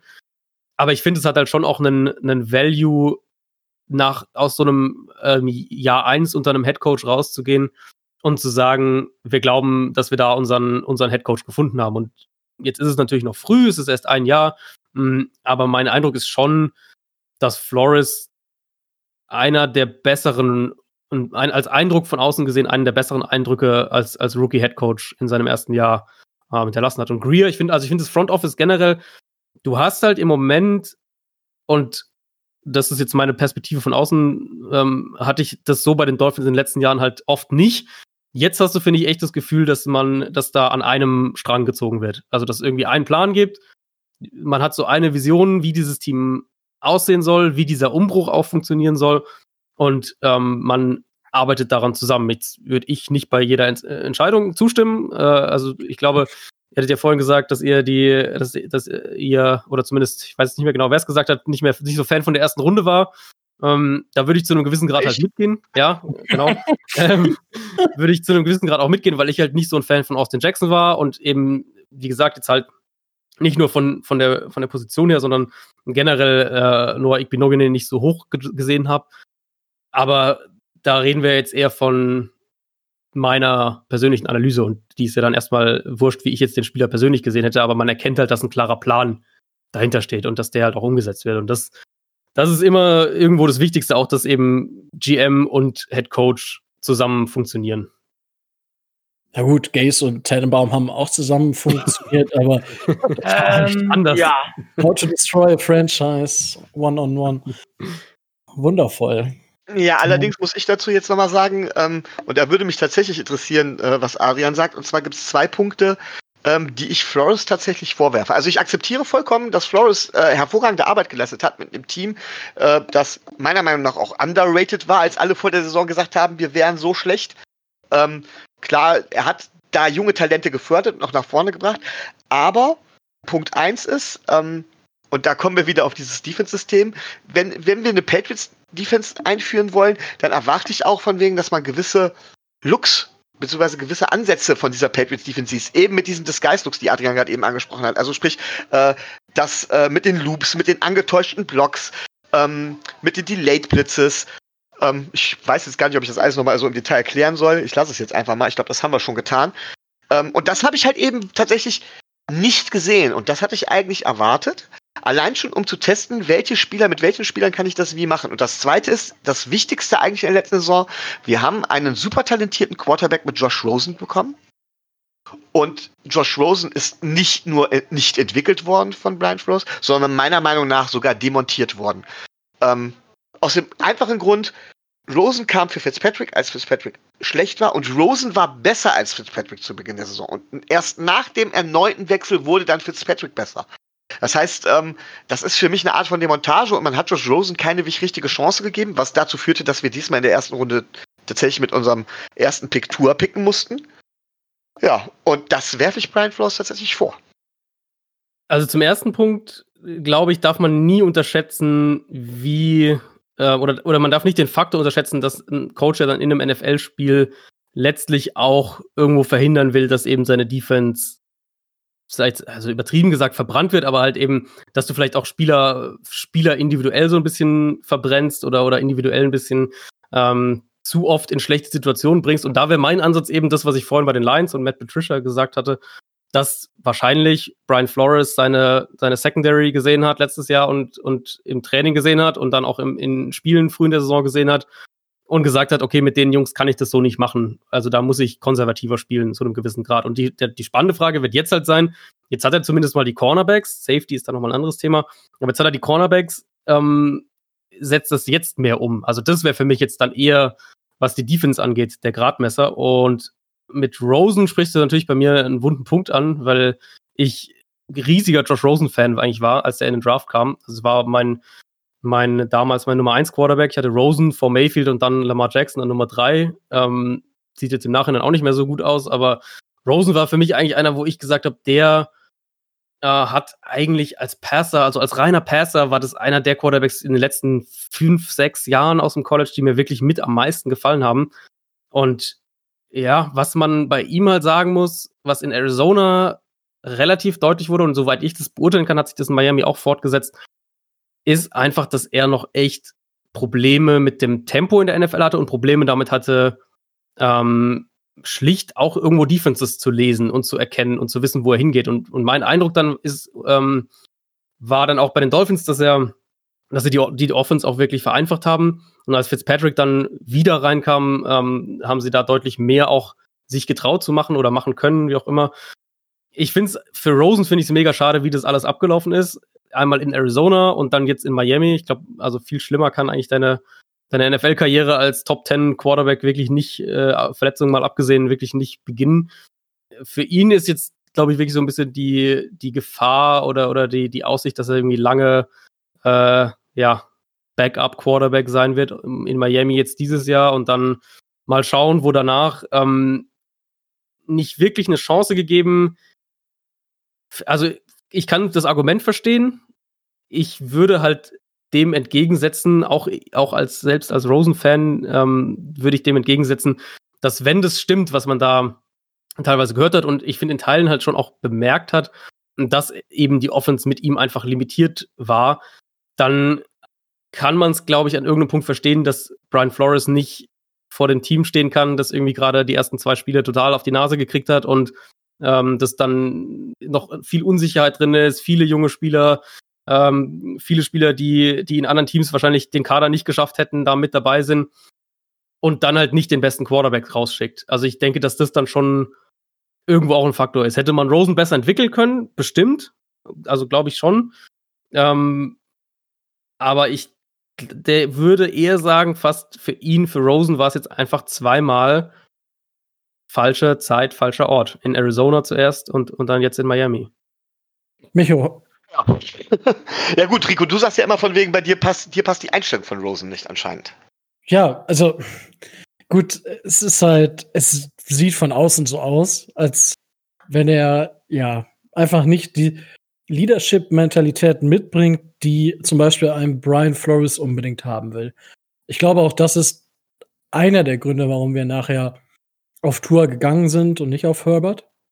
Ähm, einfach die Leadership-Mentalität, die da, die dahinter steckt und die, ja, sehe ich, also ich habe sie persönlich irgendwie selten, vielleicht in ein, zwei Situationen bei, bei einem Josh Rosen gesehen. Ich meine, ich bin ja nicht der Einzige, der das sagt. Tobi sagt das auch. Genau, ich, äh, ne, also ich finde, manchmal wirkt er, wirkt er auf dem Platz einfach nicht so, ähm,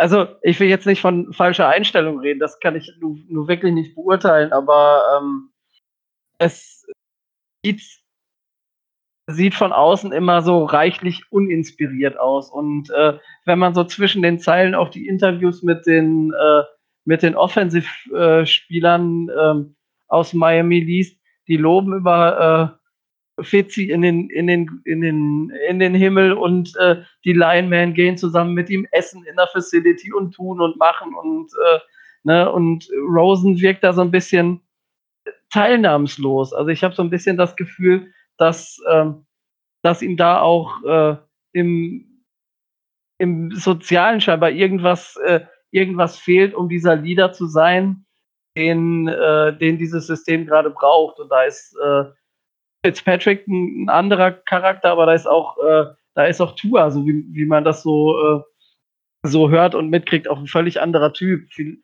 viel offener, viel, ähm, viel extrovertierter und ähm, ja, also ich sehe das auch so. Er wird äh, auf mittelfristig erstmal in Miami bleiben, schon allein wegen der Vertragsstruktur, weil er halt relativ günstig ist. Und aber er wird, äh, er wird Backup bleiben, wenn jetzt nicht äh, allzu viel Schlimmes passiert. Zum Beispiel Fitzpatrick verletzt sich, Tua ist noch nicht so weit, dass er starten könnte. Dann hätte Rosen noch mal eine Möglichkeit oder noch mal eine Chance, aber ähm, sonderlich groß ist die nicht. Aber jetzt mal die ehrliche Frage. Ähm, wer die Karriere von Ryan Fitzpatrick verfolgt, weiß, dass der seltenst zwei Saisons hintereinander konstant abliefert. Und es ist ja zu erwarten, dass er deutlich schlechter spielen wird. Also wenn wir jetzt, ne, wahrscheinlich kriegen wir jetzt hier äh, den schlechteren James Winston oder was auch immer, ne? Also mehr, mehr Interceptions, aber weniger Touchdowns als James Winston. Ähm, so, und dann muss man natürlich irgendwann gucken, müsste man nicht eigentlich nochmal wechseln. Dann würde Rosen reinkommen. Und was passiert, wenn Rosen dann abliefert? Weil er das dann Pick. gelernt hat. Dann bekommen wir. Sagst, wir bleiben dann trotzdem bei Tour und geben Rosen ab? Ja, das natürlich. Heißt, wir gehen auf das Versprechen ja, Tour, obwohl ja, wir Tour, Tour, Tour, Tour hat oh. Nummer 1 und Nummer 2 an verkauften Jerseys. Ja, gut, aber das Geld fließt doch generell in die NFL, nicht an, nicht an uns direkt. Boah. Ja, aber wem willst du das denn erklären, dass du Tour, also du kannst halt sagen, er ist Sportinvalide und ihn vom Bus schwerfen. Das ist die Möglichkeit, wie du in dieser Situation nicht, also Tour nie wieder spielen lässt. Aber wenn, wenn Rosen abliefert, dann hast du im Prinzip einen sicheren Franchise-Quarterback und eine Option auf einen Franchise-Quarterback, also eine Wette auf der Bank sitzen. Und dann würdest du eher die Wette nehmen, als mit Rosen zu gehen. Das ja, gut, was, nachvollziehen, ne? Naja, komm, also Rosen hat jetzt in in Arizona nach einem Jahr Kyler Murray vor die Nase gestellt. Was ich auch nicht verstehe, aber das ist wieder ja, was gut, anderes. Das ist, das ist, er hat bei uns Fitzi und Tour vor die Nase gestellt bekommen. Jetzt lass ihn mal fünf Spiele vernünftig spielen, so wie es vielleicht für einen 10 Overall-Pick äh, sich gehört. Ja, da mache ich doch noch keinen Franchise-Quarterback draus.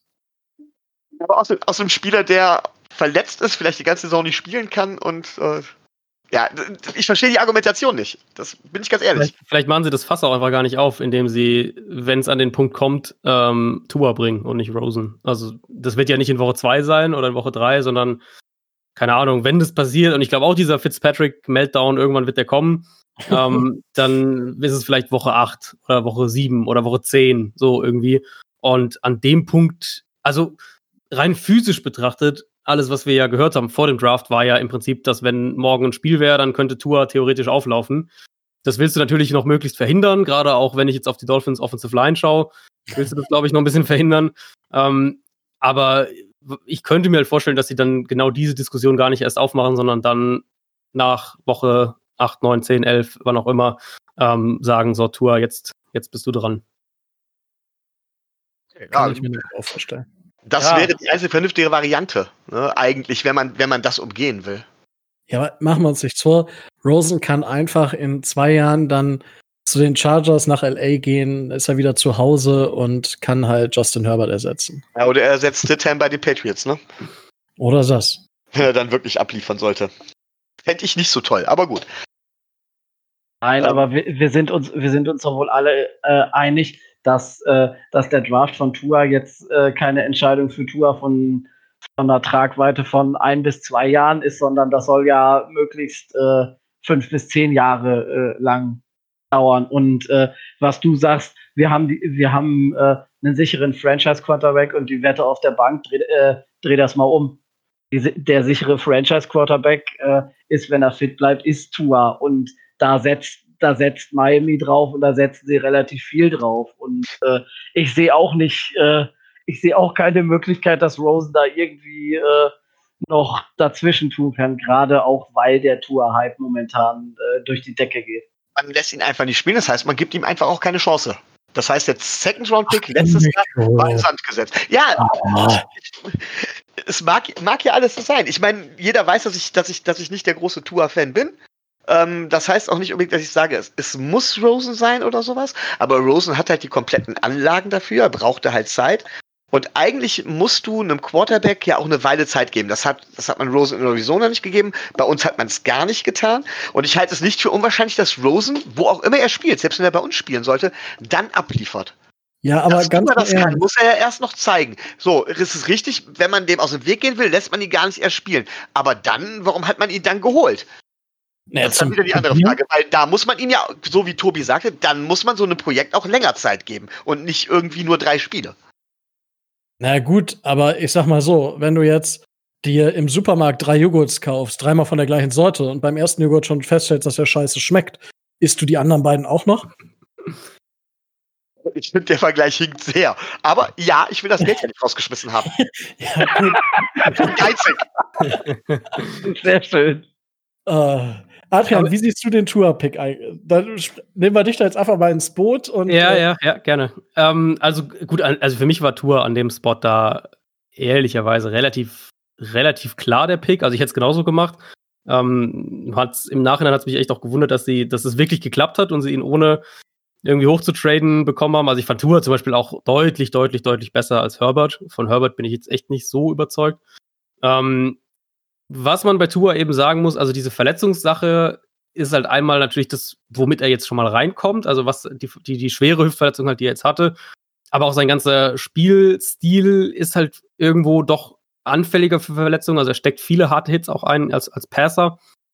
Ähm, und wenn man was kritisieren will, dann ist es für mich halt vor allem einmal, dass er bei Alabama relativ wenig komplexe Sachen machen musste. Also er konnte oft zum ersten Read gehen, er konnte oft den Ball direkt werfen, er konnte oft, den Ball, äh, hatte oft einen, einen, einen, Receiver, der auch offen war ähm, und musste dann dementsprechend auch weniger enge Fenster äh, anspielen. Und, und ein großer Unterschied im Vergleich zu Joe Burrow war eben, dass Burrow gegen Pressure und auch wenn das Play zusammengebrochen ist, wenn er auch mal selber improvisieren musste, deutlich besser war als Tour. Also da hatte ich schon nochmal einen klaren Cut zwischen den beiden.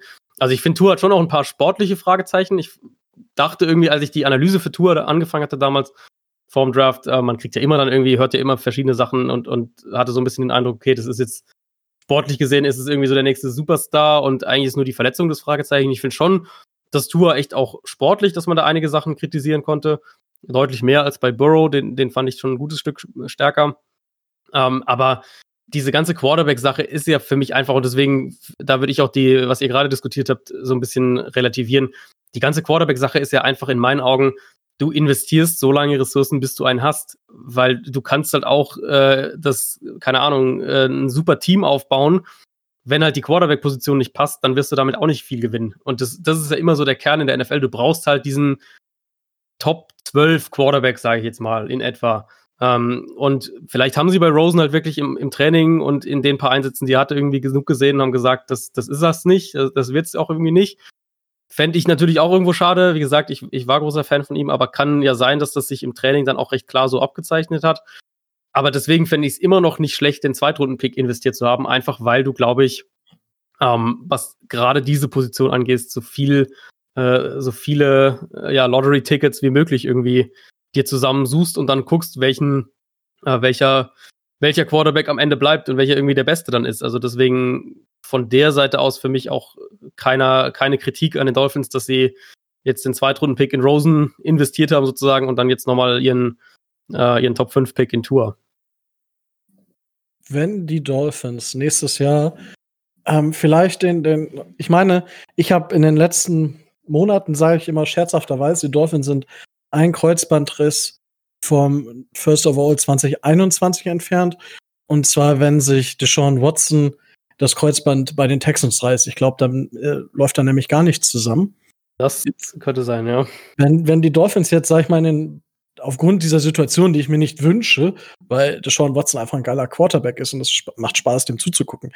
Aber sollte das passieren und die Texans es nicht schaffen, es zu kompensieren und die Dolphins picken deswegen, keine Ahnung, Top 5 oder äh, in Range für Trevor Lawrence oder Justin Fields oder welcher Quarterback da immer noch kommen mag, würde es Sinn ergeben, wenn man jetzt mh, hm, zwar von Tour, sagen wir, zwei, drei Spiele sieht, ähm, trotzdem die Ressourcen nochmal in den Quarterback zu investieren.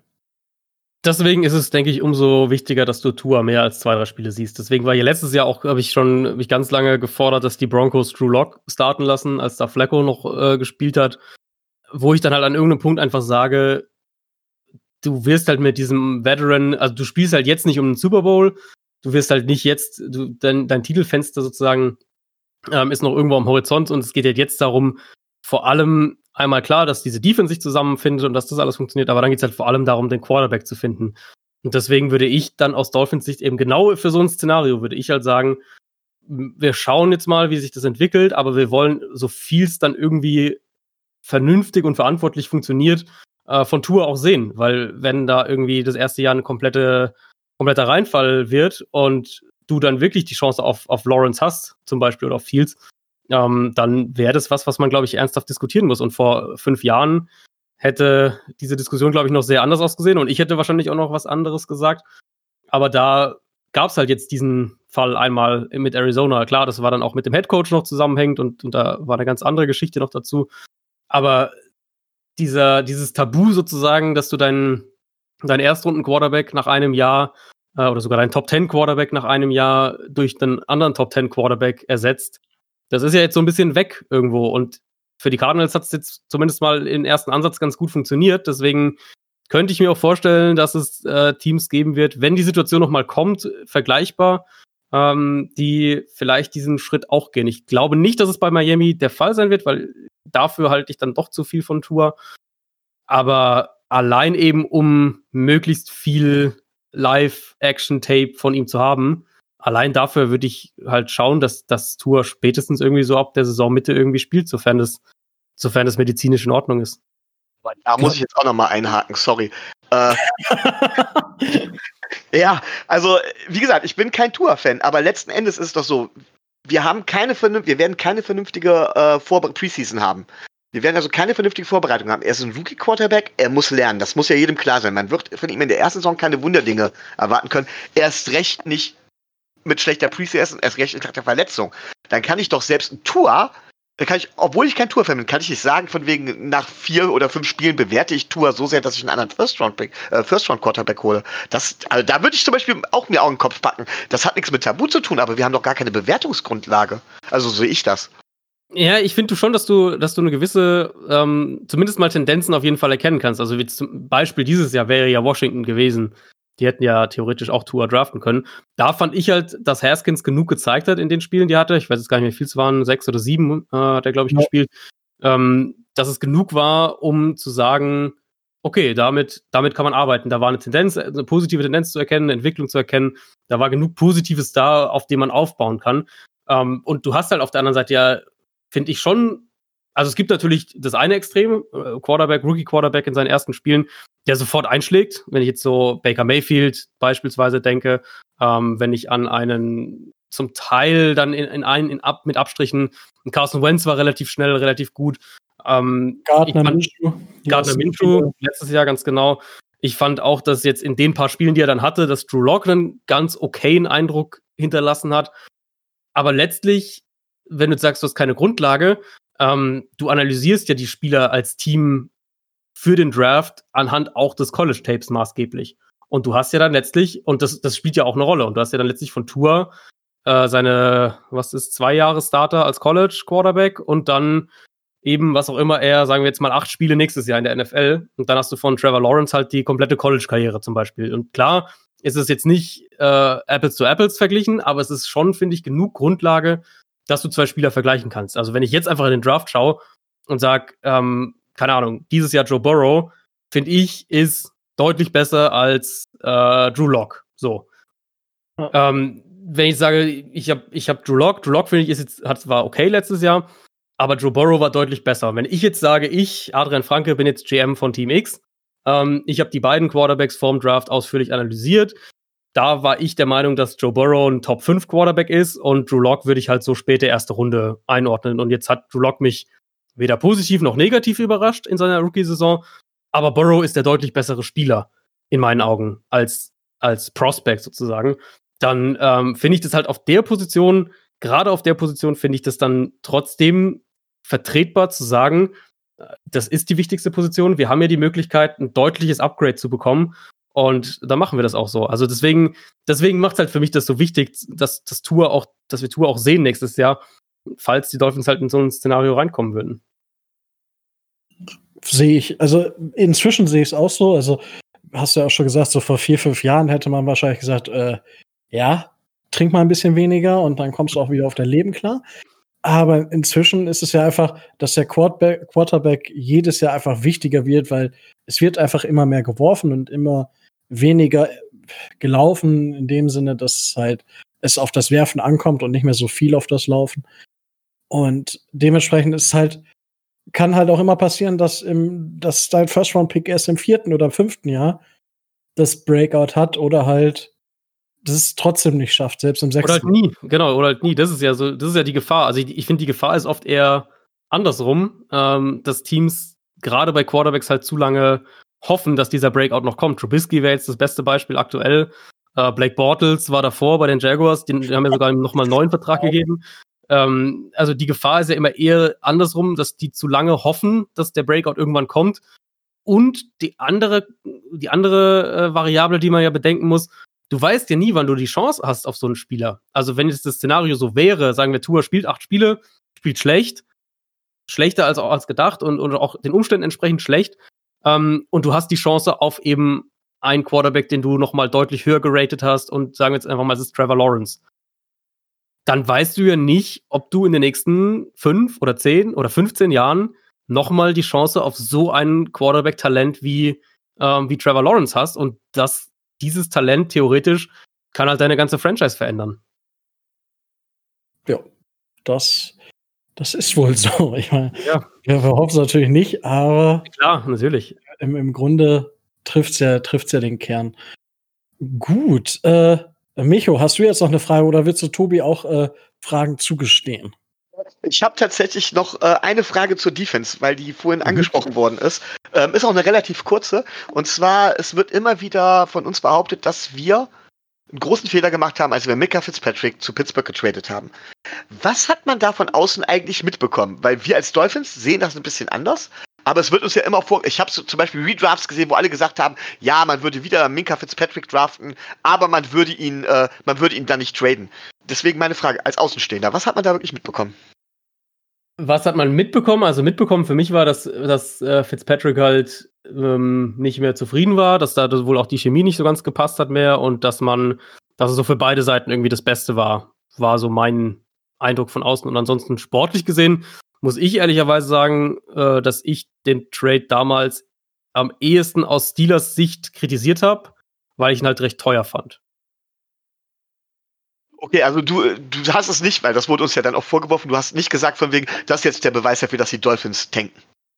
Naja, ich, ah gut, tanken ist ja immer, das ist ja immer so ein sensibles Thema generell. ja, bei uns ja. ja, ja, das, das, das, verstehe ich auch. Ihr habt ja auch sicher da viel zu hören gekriegt im letzten, im letzten Jahr. War wundervoll, war wundervoll. ja, also letztlich ist es ja irgendwo auch so eine, so eine, Wort, so, so eine Wortspielerei und so eine Definitionssache, ne? Ob man das jetzt Tanking nennt oder ob man einfach sagt, das ist halt ein Team, was sich im Umbruch befindet und was eben diesen Umbruch auch äh, sozusagen nachhaltig durchführt, mit dann, das waren, da würde ich dann halt vor allem so Sachen wie, du gibst Tannehill ab, du gibst, ähm, du gibst deinen Left Tackle Laramie Tunzel ab. Da, so diese Geschichten ähm, lässt auch eben ein Spieler wie ein Cam Wake zum Beispiel gehen.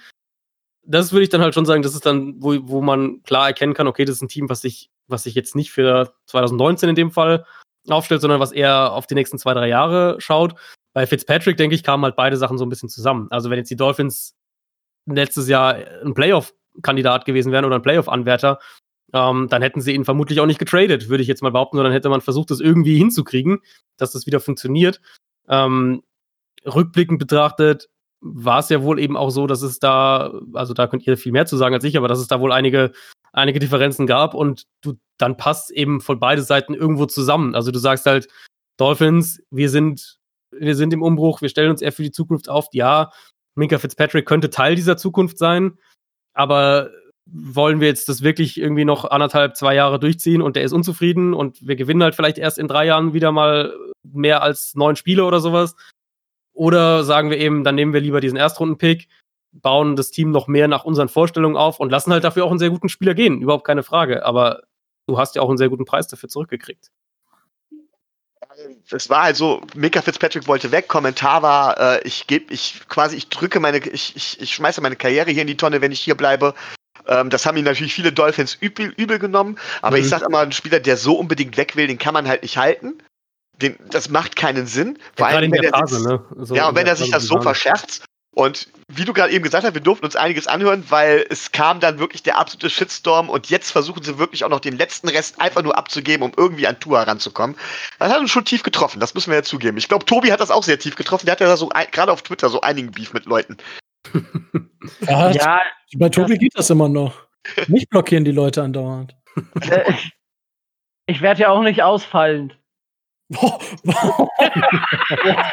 Eiskalt vom Bus geschmissen. Vielen Dank. Nein, äh, es, ist, es ist ja letzten Endes so, dass, äh, dass ähm, der Begriff des Tankings in Amerika was ganz anderes aussagt, als der Begriff, so wie ihn deutsche, ja. Leit, deutsche Leitmedien gebraucht haben. Dieses Verständnis davon, was, äh, was Rebuild bedeutet oder was das, was das ausmacht, gibt's halt in Deutschland nicht, weil das weil dieses, dieses System, was die NFL fährt, das es in Deutschland nicht gibt. Es gibt in Deutschland nicht, nicht irgendwelche äh, Ligen mit Salary Cap. Das Einzige, was mir jetzt einfallen würde mit äh, einer Liga ohne, äh, ohne Auf- und Abstieg, wäre wär, äh, Eishockey. Und äh, also die, die deutschen Fans sind, sind an dieses Prinzip, dass man ein bis zwei Jahre lang akzeptiert, vielleicht nicht so viele Siege zu holen, um sich für die mittelfristige Zukunft besser aufzustellen. Die sind an dieses Prinzip nicht gewöhnt und da ist man ganz schnell bei dem, bei dem Begriff Tanking. Tanking in Amerika ist aber was ganz anderes, weil Tanking mhm. ist äh, absichtlich verlieren und ist auch äh, verpönt bis verboten. Also von daher ist das immer ein bisschen schwierig, das auseinanderzuhalten und das so deckungsgleich hinzukriegen. Und ähm, klar, einige Reporter machen es ähm, sich einfach und übernehmen den Begriff einfach und äh, dann schwappt er so in die in die Community rüber und das hinterfragt ja dann auch keiner. Ne? Und äh, da habe ich mich mit einigen schon mal schwer angelegt. Deswegen. ja, jetzt manchmal so passiv auf, auf uh, Social Media. Ja, ist, äh, ja, das, äh, ne? Ich meine, ich fand's, also gut, die, die Geschichte ist ja äh, Salguero, der das irgendwann diesen Hashtag Tanking for Tour eingeführt hat äh, auf Twitter. Und also ich fand's einfach nur extrem. Also, wenn das mal ein, zwei Leute schreiben, dann habe ich da kein Problem mit. Aber wenn die Dolphins, Minka, Fitz, ach, Minka Fitzpatrick, sage ich schon, Ryan Fitzpatrick wirft eine Interception, ja, das macht er nur, weil die Dolphins Tour haben. Mm, mm, also ich denke so, Leute, könnt ihr mal irgendwie davon runterkommen? Ich fand diesen Begriff, der wurde letztes, in der letzten Saison so massiv, so oft einfach benutzt. So, es gab keine Woche, ich glaube, bis zum, bis zum ersten Sieg, beziehungsweise spätestens bis zum Sieg gegen die Eagles, hm, gab es jede Woche irgendwas, ja, das zeigt, dass die Dolphins tanken, das zeigt, dass die Dolphins tanken. Und oh, Leute, irgendwann, äh, ist es auch mal gut. Ihr müsst uns jetzt nicht jede Woche erzählen, warum das jetzt, äh, welche neuen Gründe es gibt, dass wir in Anführungsstrichen tränken.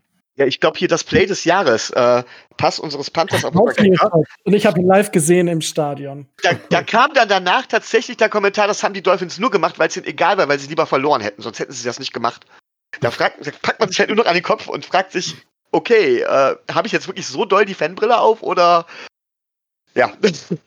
Ja, also ich, ich, ich glaube, es ist wirklich das, was ich gesagt habe, eben eine Definitionssache. Also ich habe, ich habe, ich weiß noch, ich habe im, im Frühjahr letztes Jahr, so um die Zeit ungefähr, ich glaube ein bisschen früher, habe ich auch von Tanking geschrieben bei den Dolphins, aber halt mit einer anderen, mit einem anderen Gedanken im Hinterkopf. Und ich weiß auch noch, dass ich es dann ähm, erklärt hat, noch im Artikel erklärt hatte, eben weil ich wusste, dass da sonst genau diese Diskussion auch anfängt, dass es eben nicht heißt, man verliert absichtlich, aber dass es halt natürlich irgendwo schon heißt, ähm, oder so, so interpretiere ich das auf Deutsch dann auch in, in gewisser Weise, ähm, dass man sich für die Zukunft aufstellt und dass man, dass man sich bestmögliche Ressourcen schaffen will. Was Cap Space angeht, dann für die nächsten ein, zwei, drei Jahre und eben was Draft Picks angeht, so vor allem für die nächsten zwei Jahre. Und dass man eben sagt, wir wollen über den Draft in den nächsten zwei Jahren unser Team zusammenbauen, mit dann Free Agents dazu ergänzt, weil wir dann den Cap Space dafür haben und eben so in drei bis vier Jahren wollen wir angreifen. Das wäre so für mich grob die, die Spanne dafür gewesen. Und natürlich musst du dann an irgendeinem Punkt auch dich von von guten Spielern trennen, weil nur für gute Spieler, also nur dadurch schaffst du Cap Space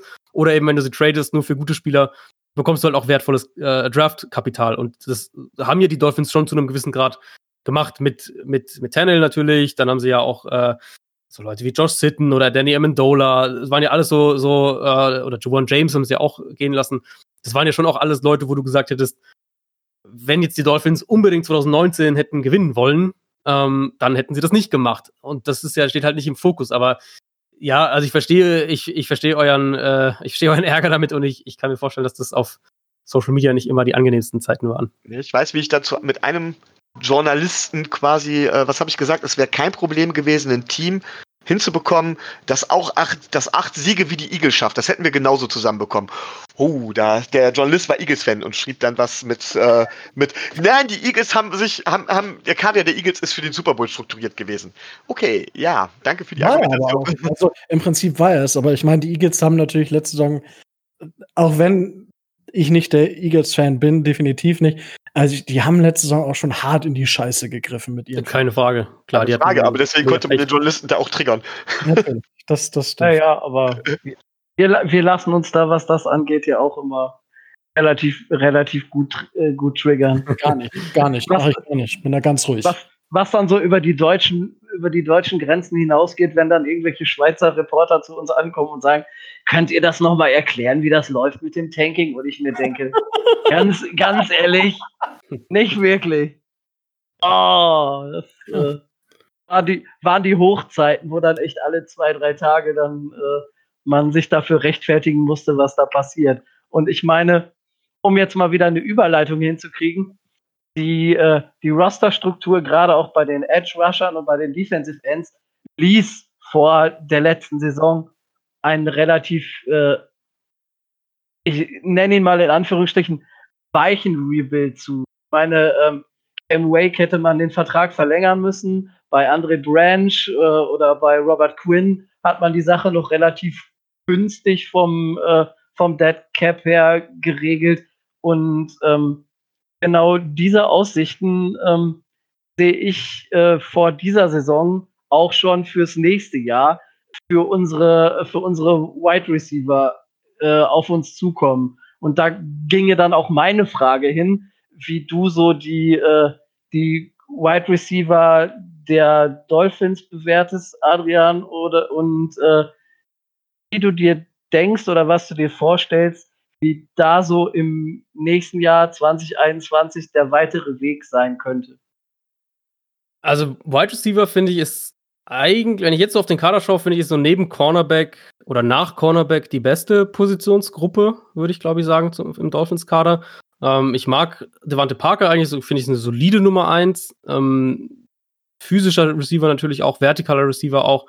Ich mag Albert Wilson, Wilson, im Slot eigentlich ganz gerne. Da muss man natürlich schauen, wie lange der in Miami sein wird. Ähm, aber jetzt mal ganz platt gesagt, einen Slot-Receiver findest du immer. Das sollte nicht das Problem sein.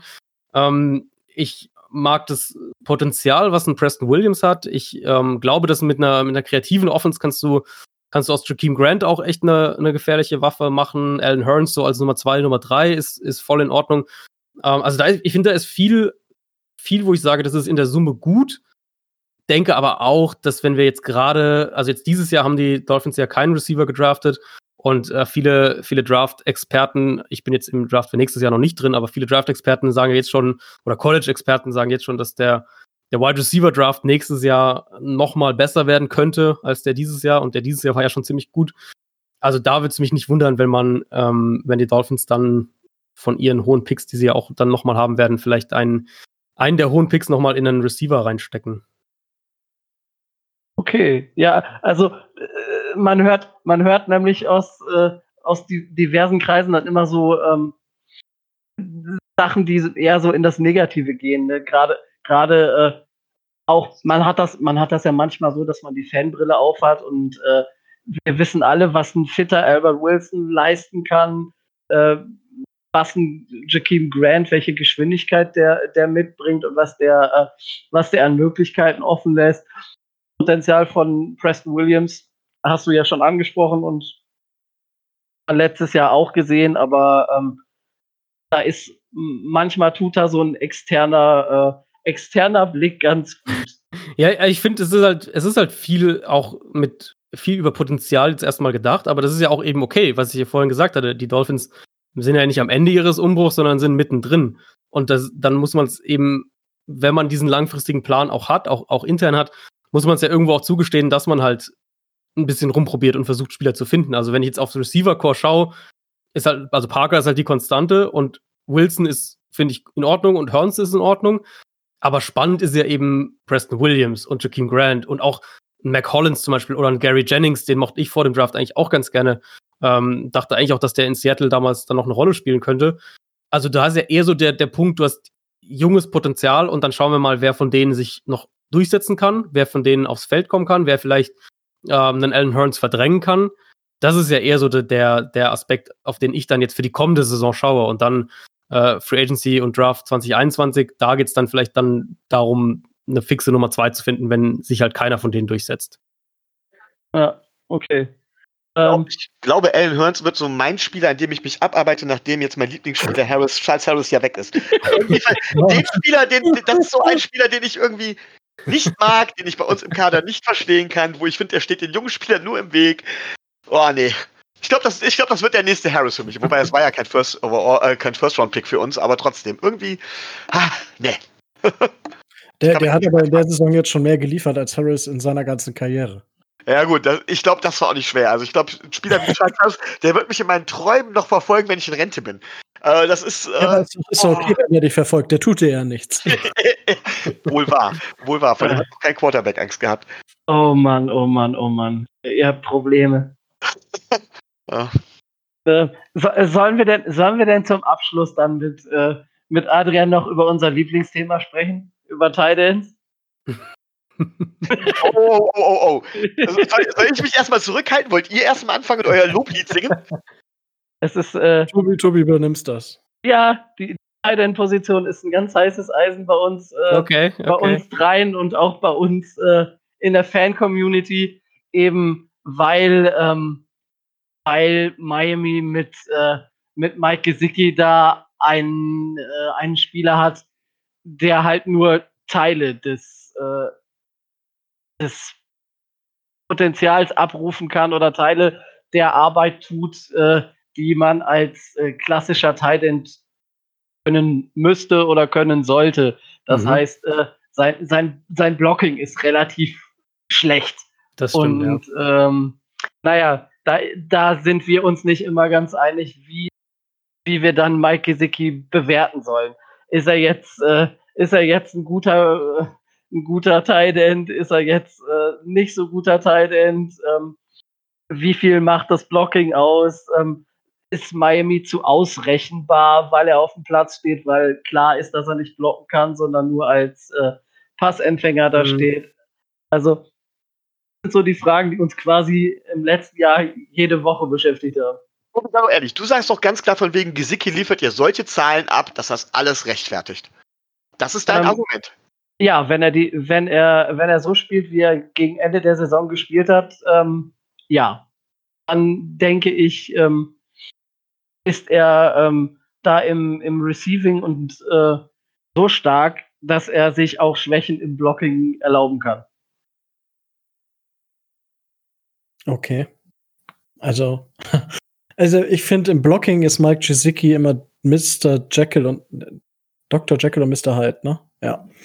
Ähm, Es gibt einmal die Szene, ich meine, die wird Micho sich wahrscheinlich schon 20 Mal angeguckt haben, äh, wo er eben nicht blockt und Devante Parker keinen Touchdown macht.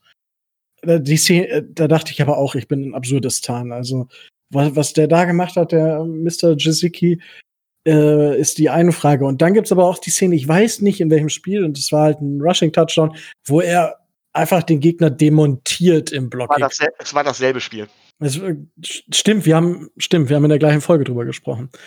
Ähm, also, ich, sein Blocking ist wirklich stark ausbaufähig. Ich glaube aber, dass er, ich glaube, wenn er ein bisschen Masse aufbaut, dass er dadurch vermutlich das Titan-Spiel insgesamt deutlich besser gestalten könnte. Mein Eindruck. Aber ich denke, Adrian wird da das, den neutralsten Blick darauf haben deswegen sage ich auch noch kurz meine Meinung. Also ja. viele kennen es, mein Problem äh, mit Mike Gesicki ist, Mike Gesicki ist ein großer Receiver, ist halt ein Receiving Tight End, äh, der im Blocken vielleicht mal blindes Huhn findet auch mal ein Korn, ja, der ab und zu mal blocken kann, aber er ist dann doch relativ eindimensional. Im Grunde genommen ist er kein Tight End, sondern ein Wide Receiver. Und Tight End ist für mich mit die schwerste Position, äh, die in der Offensive zu lernen ist. Das ist für mich aber auch, was die Skill Positions angeht, eine der wichtigsten Positionen, auch gerne eine der unterschätzten Position. Und Tobi hat es gerade eben richtig schön gesagt, ich sehe die Offense der Dolphins dadurch eindimensional werden. Beziehungsweise man muss eigentlich aus zwei Tight End Sets äh, agieren, um, um das Potenzial der Tight End Position im Allgemeinen vernünftig zu nutzen. Ähm, ich erkenne durchaus an, dass, dass äh, Mike Jizicki ein guter Receiver ist, aber halt deswegen halte ich ihn halt eben nicht für einen guten Tight End, weil für einen Tight End gehört für mich viel, viel mehr als eben nur Bälle fangen, und selbst da ist er bei weitem noch nicht so stark, wie man aufgrund seiner physischen Attribute eigentlich meinen könnte. Und deswegen glaube ich, dass wir auf der Tight End Position äh, dringend Nachholbedarf haben. Ich habe Mike Gesicki zwei Jahre gegeben. Ich gebe ihm gerne auch noch ein drittes Jahr, aber wenn sich das im dritten Jahr nicht deutlich ändert, dann muss da dringend was passieren. Und zwar ganz dringend. Dann ist das für mich eine der wichtigsten Positionen, die wir angehen müssen. So, so viel von mir. ähm, also wenn, sich, wenn er sich so weiterspielt, wie er jetzt im, im bisher in seiner NFL-Karriere gespielt hat, würde ich dir zustimmen, dass die Dolphins da noch was dringend was machen müssen.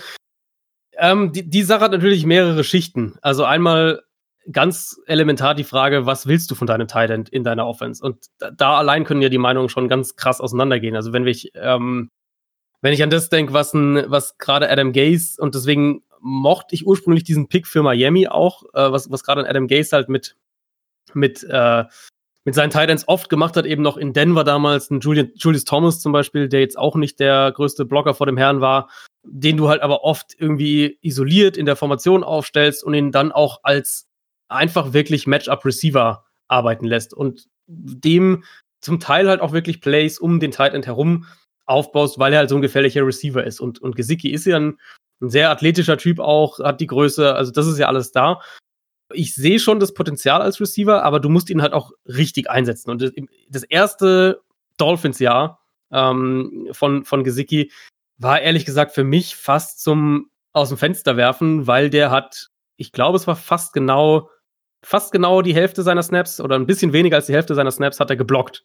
Und die andere Hälfte ist er Routes gelaufen wo ich halt sage, wenn du, wenn du so einen Tight End hast, wie Gesicki einer ist, und vielleicht wird er ja mal irgendwann noch ein Blocker, ähm, im Moment ist er sicher nicht, jedenfalls nicht auf dem Level, das du konstant haben willst, dann musst du ihn halt auch richtig einsetzen. Und ich finde, das wurde in Miami gerade im ersten Jahr nicht gemacht, das war letztes Jahr deutlich besser. Und da sehe ich dann halt auch die, die positive Entwicklung und glaube auch, dass da noch mehr, ähm, mehr möglich ist. Und dann der andere Punkt ist eben, ja, idealerweise willst du natürlich so einen Tight haben, der beides auf einem hohen Level kann, wie ein George Kittle oder wie auch ein Travis Kelsey, die halt blocken können und gefährliche Receiver sind. Aber wir haben ja in den letzten Jahren auch in der NFL schon immer wieder gesehen, dass du nicht ein guter Blocker sein musst, um als Tight gefährlich zu sein. Wenn ich da, also das Paradebeispiel für mich ist irgendwie jemand wie ein Jimmy Graham in seinen besten Jahren oder auch ein Jordan Reed in Washington. Der war auch über Jahre wirklich so einer der Top-Receiving Titans, ohne dass er ein guter Blocker war. Ähm, Eric Ebron, jetzt in seiner Zeit bei den Colts, wäre da für mich auch so ein Beispiel, wo ich auch sage, der, der wird hier nicht viel blocken und, und da, da wird auch keine Offense, äh, keine Defense wird sich spezifisch drauf einstellen, weil Eric Ebron vielleicht als Blocker irgendwie eine Rolle spielt. Aber der kann halt trotzdem als Receiver ein Mismatch sein. Sei es durch Matchup bedingt, irgendwie dieses klassische zu zu schnell für, für Linebacker und zu groß für Safeties, aber sei es eben, kann eben auch sein durch einfach Route-Kombinationen bedingt. Also, dass er da, und da waren die Colts halt extrem gut jetzt zum Beispiel in, in den letzten Jahren, ähm, dass die Titans halt auch in den Route-Designs eine ganz zentrale Rolle gespielt haben. Lange Rede, kurzer Sinn. Für mich ist Gesicki ein Titan, wo ich sage, der, du kannst mit dem was machen, aber du musst ihn halt richtig einsetzen. Wenn du eine, eine Offense aufbauen willst, um einen Titan, der wirklich eine, eine, zentrale Rolle einnimmt, also der Titan wirklich als ähm, Spieler, das ist so dein zentraler Matchup-Spieler und mit dem, äh, wo viel irgendwie auch drauf aufbaut, wie es jetzt beispielsweise bei den Patriots mit, mit Gronk ja lange der Fall war. Wenn du diese Art Offense irgendwie aufbauen willst, dann glaube ich nicht, dass Gesicki dein Spieler ist dafür. Ähm, und ich glaube ehrlicherweise auch nicht, dass er das noch werden wird. Aber du, für mich ist es trotzdem ein Titan, der einen Value haben kann. Du musst ihn halt eben, wie gesagt, richtig einsetzen. Okay. Haben andächtig zugehört. Sehr gut. So, Tobi, hast du noch eine Frage? Nee, das war so das, äh, was ich äh, dringend wissen wollte. Was du dringend wissen wolltest. Okay, ähm, dann ich steige einfach noch mal mit äh, ein, zwei kurzen Fragen ein. Und zwar, ich meine, wir haben das Thema kurz angerissen. Entschuldigung, Micho, wenn ich dich gerade einfach beschnitten habe. Ähm, ja, alles, alles prima. Ähm, und zwar das Thema O-Line oder wie äh, Micho zu Beginn der letzten Saison sagte, äh, No-Line mhm. weil es ja wirklich äh, Drehtür an Drehtür war. So, jetzt haben wir halt natürlich uns in der Free Agency äh, verstärkt und haben dazu Austin Jackson, Robert Hunt und Solomon Kindley gedraftet. Wie siehst du die Dolphins? Also, weil das, was ja bei Tour, ich, ich weiß gar nicht, wer es, wer es war, ähm, der das auf Twitter geschrieben hat. Und zwar, ich glaube, Tour hat in seiner Karriere bei Alabama 77 Sacks bzw. Quarterback-Hits abbekommen. Hm. Und Ryan Fitzpatrick letzte Saison über 120. So. Und wir haben nicht alle Spiele mit Ryan Fitzpatrick gespielt. Hm. Ähm, ist natürlich die Frage bei 77 Quarterback-Hits bzw. Sacks, das ist jetzt nicht so viel in der ganzen College-Karriere. Sie, wie siehst du die Dolphins in, auf, auf in der O-Line inzwischen aufgestellt? Also jetzt dieses Jahr und auch dann in, in den kommenden Jahren, was, was können wir da erwarten? Also ich finde für den, für den Moment, also kurzfristig jetzt gesehen, hat man halt so ein paar Pflaster über eine Wunde geklebt, wenn man jetzt mal so will. Und das ist auch okay erstmal, weil du musst nicht die beste Offensive Line der Liga haben, damit die Offense funktioniert. Du musst einigermaßen im Durchschnitt sein, idealerweise ein bisschen drüber. Dann kannst du zumindest schon mal damit, damit schon mal arbeiten. Und ich bin jetzt mal sehr gespannt bei Miami, wer überhaupt starten wird aus den, aus den Vorjahresstartern quasi. Ich würde vermuten, sicher ist, denke ich, nur Jesse Davis auf Right Tackle und dann vielleicht halt noch äh, Davenport, falls, falls Austin Jackson bloß nicht, nicht bloß nicht. Ich würde es auch nicht, oh. ich würde es nicht wünschen. ähm, aber Jackson ist halt echt auch noch roh, deswegen war das für mich auch, war ich da auch nicht so ein Fan von dem Pick in der ersten Runde. Und halt vielleicht auch Michael Dieter, falls Robert Hunt nicht direkt starten soll. Hunt würde ich direkt starten lassen. Ähm, bei Austin Jackson, da muss man halt schauen, wie der sich dann entwickelt. Jetzt auch idealerweise im Training Camp, falls es sowas, falls es sowas gibt. Letztes Jahr war ja eigentlich alles außer, außer Daniel Kilgore war ja eigentlich schlecht in der Offensive Line. Das muss man ja schon, denke ich, so klar sagen. Ja. Und auch wenn ich jetzt, wenn man jetzt aufs ligaweite Spektrum irgendwie schaue, so ein Ted Karras oder ein Eric Flowers, ähm, Flowers, der ja auch so ein bisschen seine Karriere wiederbelebt hat, dadurch, dass er auf Guard gewechselt hat. Ähm, so im ligaweiten Spektrum sind es beides irgendwie so durchschnittliche, durchschnittliche Offensive Linemen. Aber für Miami ist es halt auf jeden Fall ein klares Upgrade erstmal. Und dann ähm, eben ein Schritt auf dem Weg dahin, dass die Line funktional ist. Und ich finde, letztes Jahr war sie halt oft nicht mal funktional. Plus dann natürlich die Hoffnung, sonst hätte man sie nicht da gedraftet, dass, dass Jackson und Hunt zeitnah auch starten und zeitnah dann dementsprechend auch Verbesserungen darstellen. Aber im Kern würde ich sagen, die Offensive Line ist immer noch ein ziemliches Projekt und sie sollte besser sein als letztes Jahr. Damit sie jetzt langfristig besser wird, müssen natürlich Hunt und Jackson dann auch langfristig Starter sein und zwar eben zumindest mal solide Starter sein. Ja, das hoffen wir doch am Ende, dass das so kommt. könnte ja. ich direkt mit einer passenden Frage anschließen, ähm, die ich mir tatsächlich auch aufgeschrieben habe. Und zwar ist das eine Sache, die ich, äh, die ich nie so ganz verstehe. Ähm, mir ist klar, dass in der Offensive Line der Left Tackle der wichtigste Spieler ist, beziehungsweise der Tackle, der die Blindside beschützt. Das wird ja bei uns dann bei Tua der Right Tackle sein. Einfach weil der Quarterback nicht darauf reagieren kann, was auf seiner Blindside reagiert. Kommt. Aber ansonsten, wenn man sich so die Liga anguckt, ist eigentlich das gefährlichste und gerade äh, oder das, das gefährlichste für die meisten ähm, für die meisten Quarterbacks Inside Pressure.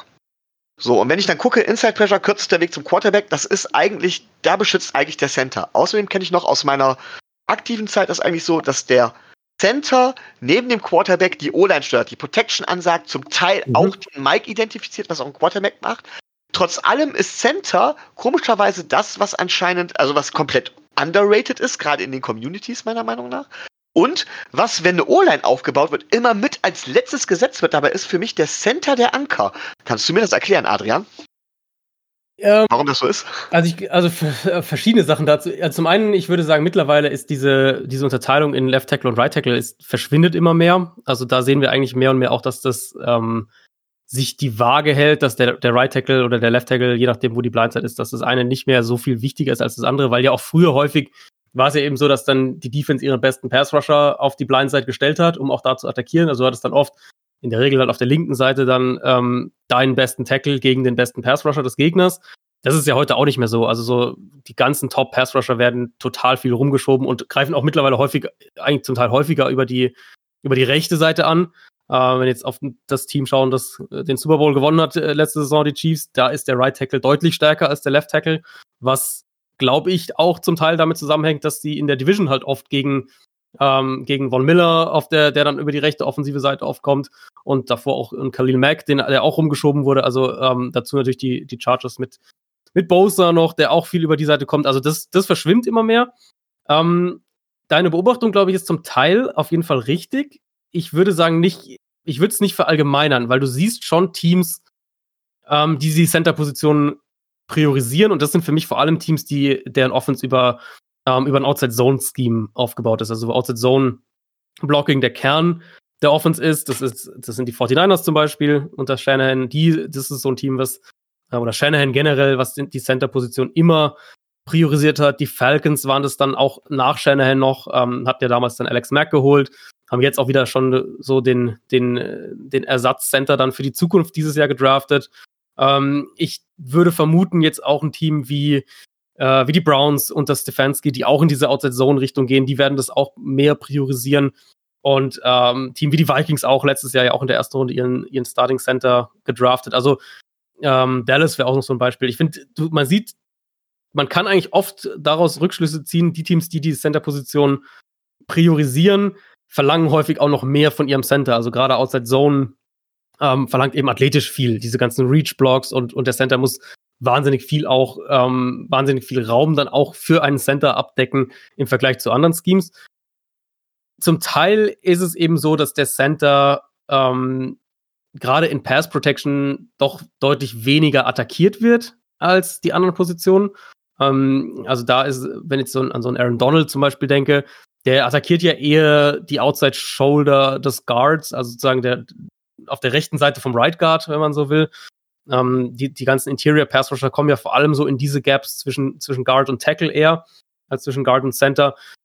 Ähm, der Center für meine Begriffe wird weniger eben, ähm, wird weniger, ja, wie soll man sagen, spielt weniger auf sich selbst, äh, auf sich selbst betrachtet. Also gerade Tackle muss ja eben oft auch dann eins gegen eins wirklich standhalten und eins gegen eins gewinnen und hat irgendwie den besten Pass Rusher gegen sich, ob jetzt Left oder Right Tackle. Das hat halt der Center deutlich weniger. Deswegen denke ich, die von der, von der Gewichtung her würde ich sagen, Tackle ist, ist das Wichtigste. Dann würde ich persönlich den Center setzen und dann die Guards. Aber mh, hm, ich glaube, viele Teams sehen eben Guard und Center relativ auf Augenhöhe. Danke für die Einschätzung. Gerne. Gut, okay. so. Tobi, ja, möchtest du reden? Äh, nein, ich äh, wollte als, Abschluss, als Abschlussfrage nur noch mal auf, äh, auf das eingehen, was so in den letzten Tagen von der, von der NFL herkam. Ähm, wie so, wie so Adrians Einschätzung zur, zur, wer ist zur Rooney Rule ist. Weil Verschärfung zur Rooney Rule, ne? Ja, genau. Die ist ja gerade auch für, äh, für Miami von, von einigem Interesse. Muss erstmal erklären, Tobi. Was? Muss ich, die, genau. ich die, muss ich die Rooney Rule erklären? Und die Verschärfung, oder? Oder geben wir das als, nehmen wir das als gegeben an? Nee, als, Tobi darf das jetzt auch schon erklären, wenn er solche schwerwiegenden Begriffe hier reinbringt. Ja, eben. Wenn ich dann, wenn ich dann hier irgendwas reinschmeiße. Ne, Hallo, wir haben, wir haben einen Bildungsauftrag. Du hast einen Bildungsauftrag. Hier habt ihr alle einen Bildungsauftrag. Also, Tobi, los. Ähm, ja, die, die, die Rooney Rule im, äh, im klassischen Sinne ähm, liegt halt, äh, ist halt daran ähm, bemerken, oh, jetzt muss ich es vom Englischen übersetzen hier. Oh Gott. Ähm, dass, dass man halt auch ähm, Kandidaten oder potenzielle ähm, potenzielle Mitarbeiter einer ähm, einer sozialen, ethnischen oder irgendwie anders definierten Minderheit für äh, Jobs interviewen muss. Und ähm, es war ja in den letzten Tagen und Wochen die Überlegung, ob ähm, hier ein Anreiz der Liga geschaffen wird, ähm, um ähm, eine verbesserte Draft-Position dadurch erreichen zu können, dass, ähm, dass die Vereine oder die Franchises im amerikanischen halt ähm, auf, ähm, auf Kandidaten oder GMs oder Head Coaches ähm, aufmerksam gemacht werden, die halt einer solchen Minderheit angehören. Das ist ähm, im Falle von den Miami Dolphins natürlich äh, aus der Sicht interessant, da wir ähm, einen afroamerikanischen GM oder einen afroamerikanischen Head Coach äh, in Chris Greer und Brian Flores schon haben. Und äh, es ansonsten ligaweit äh, bis auf den Head Coach der, der Pittsburgh Steelers da eher mau aussieht, was das angeht. Ja, Washington, Washington noch, ne? Ja, ja, genau, richtig, richtig, ja, genau. Ähm, ja, also diese, diesen Ansatz mit den Draft-Picks finde ich ehrlich gesagt einen Schritt irgendwo auch in die falsche Richtung. Also ich, ich verstehe, dass im Moment das System halt nicht funktioniert. Ich glaube, das kann man ganz, da, da muss man nicht groß diskutieren. Im Moment wird die Rooney Rule halt oft, äh, ja, so ein bisschen halbherzig irgendwie befolgt und man lädt sich dann halt einen ein, aber eigentlich nimmt man eh einen anderen oder, oder hat den nie ernsthaft in Betracht gezogen, den Minority-Kandidat, den man dann interviewt. Ich glaube halt nicht, dass, dass irgendwie die Draft-Position eines Teams zu verbessern ähm, dazu beiträgt, dass es dann, dass sich die Situation insgesamt verbessert, weil dann für meine Begriffe eher noch mehr die Diskussion dann in die Richtung geht, naja gut, aber die haben den ja nur jetzt eingestellt, damit sie da eine bessere Draft-Position noch bekommen oder sowas. Also ich glaube, das würde halt oft da irgendwo mitschwingen.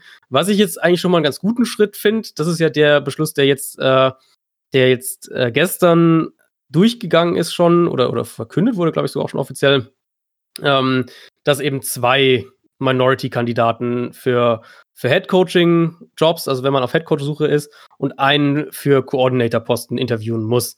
Was Teams, glaube ich, zumindest einfach schon mal dazu zwingt, sich mehr auch mit einer sich mehr mit einer Vielfalt an Kandidaten einfach zu befassen und eben auch, auch, äh, auch mehr Ideen von, von entsprechenden Minority-Kandidaten anzuhören. Und das ist ja, glaube ich, letztlich der wichtige Schritt, ob du damit dann dieses System äh, ja so weit kippen lässt, dass es, dass es mehr, dass da mehr Offenheit vielleicht auch bei dem einen oder anderen Owner oder äh, bei dem einen oder anderen Team noch, noch Einzug erhält. Das ist natürlich eine andere Frage, aber ich glaube halt, dass dieses, wir belohnen Teams, die das machen, ähm, dass da die Gefahr echt groß ist, dass dann danach gesagt wird, ja, aber der hat ja nur einen Job bekommen, weil man jetzt dafür diesen Draftpick oder diese Belohnung irgendwie bekommt. Äh, ich, ich sehe es ich seh's auch kritisch, weil, äh, weil eben, wie du sagst, dann die sportliche Leistung ähm, in, den, in den Hintergrund äh, gerückt ja, wird. Ja. Und das es ist, ähm, ich, kann, ich, kann, ich kann die Überlegungen verstehen, die dahinter stehen, aber ich ich finde, es ist ein, ein, ein, falscher Ansatz und ich finde, man soll. Es, es ist traurig, dass, dass, dass es sowas geben muss. Das, das erstmal äh, ganz, ganz davon abgesehen, weil ähm, ich glaube, der, der Kandidat, der da so, der da so am ehesten in die Rolle fällt, ist äh, Eric Binyemi von, äh, von den äh, Kansas City Chiefs. Der ist ja, glaube ich, mhm. in den letzten zwei Jahren hatte der, ich weiß gar nicht, fünf, sechs, sieben Interviews bei verschiedenen Franchises. Ähm, Miami hatte ihn auch eingeladen und irgendwie hat es dann mit einem Headcoach-Posten nie geklappt, äh, sodass man da die Vermutung hat, dass das eher so ein Alibi-Kandidat gewesen sein könnte, je nachdem, aber man wird sehen.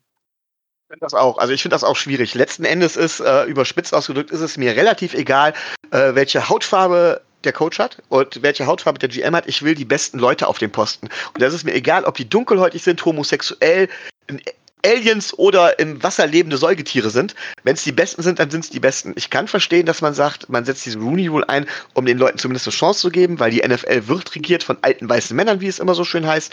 Aber jetzt wirklich zu, diese, diese, diese Ansätze zu geben, das ist, sorry, da könnte man genauso gut sagen, ähm, ähm, wir müssen jetzt unbedingt äh, äh, im Coaching-Staff eine Frau haben. Wenn eine gute Frau kommt, ist das vollkommen okay, wenn die im Coaching-Staff ist. Aber es sollen die Besten sein. Es soll nicht von irgendwelchen, es sollen die sportlichen Qualitäten sein, nicht irgendwas anderes. Und nee, finde ich, finde ich unglaublich schwierig. Beziehungsweise das führt dann zu diesen absurden Sachen, dass man einen guten Coach hat, der weiß ist, und einen vielleicht etwas schlechteren, der dunkelhäutig ist, und man nimmt den dunkelhäutigen wegen der Picks. Also nicht nur, dass es gesagt wird, sondern dass es auch tatsächlich getan wird. Und das finde ich halt extrem schwierig. Ja, man muss also. Der, der, der, das Problem ist halt, glaube ich, im Moment ist die Diskriminierung einfach, dass die ganzen Minority-Kandidaten oft gar keine richtige Chance bekommen. Also ich will, wir wissen natürlich alle nicht, wie jetzt ein Eric Bienemy interviewt. Also vielleicht war der einfach schlecht in, den, in seinen Vorstellungen. Das kann natürlich auch sein. Ähm, wir reden ja dann letztlich immer von Einzel, Einzelfällen. Dementsprechend ist, die, ist es dann in diesem Einzelfall schwer zu analysieren. Aber wenn wir aufs, so aufs Gesamtbild schauen, gerade was eben, also jetzt ganz spezifisch was Offense angeht, wie wenig doch äh, Minority Coaches Coordinator sind offensiv und wie weniger auch ähm, wenige dann natürlich erst recht Richtung Headcoach gehen, da, da ist halt schon eine Lücke, wo ich sage, das kann ich mir nicht nur mit, mit sportlich, mit, mit qualitativen Unterschieden quasi erklären, sondern ich glaube, da ist halt das Problem eben wirklich auch, und das fängt nicht erst in der NFL an, das fängt, sicher auch schon davor an, ähm, dass es für wahrscheinlich oder vielleicht gerade Afroamerikaner deutlich schwerer ist, überhaupt eine Chance in der Richtung zu bekommen. Und das ist natürlich das, was man ändern muss, aber ich weiß ja nicht, ob du das änderst, indem du äh, das Teams dann irgendwie so ein bisschen versüßt, wenn sie mit irgendwie einem Pick oder irgendwas, ähm, wenn sie sich dann dazu aufraffen, mal sowas zu machen, sondern du müsstest ja eher an dem ganzen grundlegenden Denken irgendwie ansetzen. Und das ist natürlich für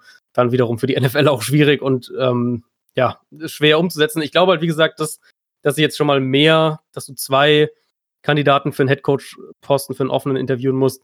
Das hilft schon mal einfach nur, um ähm, als Owner oder wer auch immer dann letztlich da vielleicht im Wege steht oder das äh, vielleicht irgendwie andere Ansichten hat, um einfach andere Konzepte zu hören. Und vielleicht ist es zu naiv gedacht, aber die Hoffnung natürlich, wenn dann, sagen wir, du hast jetzt zwei statt einen Minority-Coach, den du ähm, oder Coordinator, den du halt ähm, anhören musst, dessen Konzept du dir anhören musst, sozusagen, wenn du einen offen, wenn du eine, eine Headcoach-Suche hast. Ähm, die naive Hoffnung wäre natürlich zu sagen, Jetzt hast du eine doppelte Chance, dass vielleicht einer der beiden den entsprechenden Verantwortungsträger so vom Hocker haut mit seinem Konzept, dass der dann über seinen Schatten springt und ihn vielleicht doch anstellt, auch wenn er es ursprünglich gar nicht vorhatte. Schauen wir einfach mal, was da passiert. Also ich glaube, momentan ist es einfach auch so, dass wenn jetzt ein weißer und ein schwarzer Headcoach oder Coach für einen Headcoach-Posten interviewt wird, muss äh, der afroamerikanische äh, Kandidat einfach, einfach besser sein. Also gleich reicht halt nicht. Ja. Er muss, muss einfach besser sein. Ich meine, die Diskussion, es ist eine gesellschaftliche Diskussion, die führen wir hier in Deutschland ähm, nicht über die Hautfarbe, sondern eher über das Geschlecht. Ähm, Sexismus, Benachteiligung von Frauen. Ähm, irgendwie hat da jede Gesellschaft so ein bisschen dran zu knabbern und ich hoffe, dass wir jetzt einfach mal irgendwann einen Weg finden, wie wir das Ganze einfach mal besser gestalten können, dass, dass alle fair behandelt werden. Ja. Aber gut, so, äh, dann, ja. Gut, dass wir darüber gesprochen haben, äh, ich habe gerade nebenbei Twitter an. Sie haben die, äh, sie haben wieder in die Schublade gepackt. Und also nicht. Wir werden nicht drüber sprechen. Sagt äh, Ian Rappaport gerade. Okay. Ja. Naja, gut. Äh, abgesehen davon äh, würde ich sagen, sind wir jetzt soweit durch. Oder Micho, Tobi, möchtet ihr noch was fragen? Nicht nur Danke sagen. Oh, also ich, ich könnte das hier stundenlang weitermachen, ja, aber ich glaube, zwei Stunden sind erstmal genug. Aber, aber ich habe ich hab noch eine Frage und zwar, wie oft werden wir den Super Bowl von äh, Kyler Murray gegen Tua Tagovailoa sehen? Ja, jedes Jahr natürlich. Oh, ich hoffe das. Wundervoll. Äh, gutes Wort zum Abschluss. Ähm, ich sage einfach mal ganz, ganz großes Dankeschön, dass du dir hier die ja, zwei Stunden Zeit genommen hast. Sehr, sehr gerne. Äh, mit uns über die unsere Franchise, die Dolphins, zu sprechen, ein bisschen auch ab der Wege, einfach mal auch eine neutrale Meinung hier zu haben. Äh, hat super viel Spaß gemacht. Ja, mir und auch, freut mich. Dann hoffen wir einfach, dass die Saison stattfindet und wir dich mhm. sehr häufig bei Spox hören dürfen. Vielen Dank euch. So, Micha, Tobi, ich, ihr habt jetzt nichts mehr, ne? Ich kann mich, kann mich nur anschließen. Wir werden dich auch gerne bestimmt irgendwann wieder mal einladen. Und sei es zu unserem Dolphins-Treffen, das ja dieses Jahr aufgrund von Corona leider ausfallen musste. Aber ähm, wir finden mit Sicherheit immer eine Möglichkeit, mit dir in Kontakt zu treten. Spätestens, äh, spätestens wenn, wenn die Dolphins in den Playoffs sind, dann komme ich auf jeden Fall zurück. Oh, sehr, sehr gut. gut. Sehr ist, gut. Ist notiert.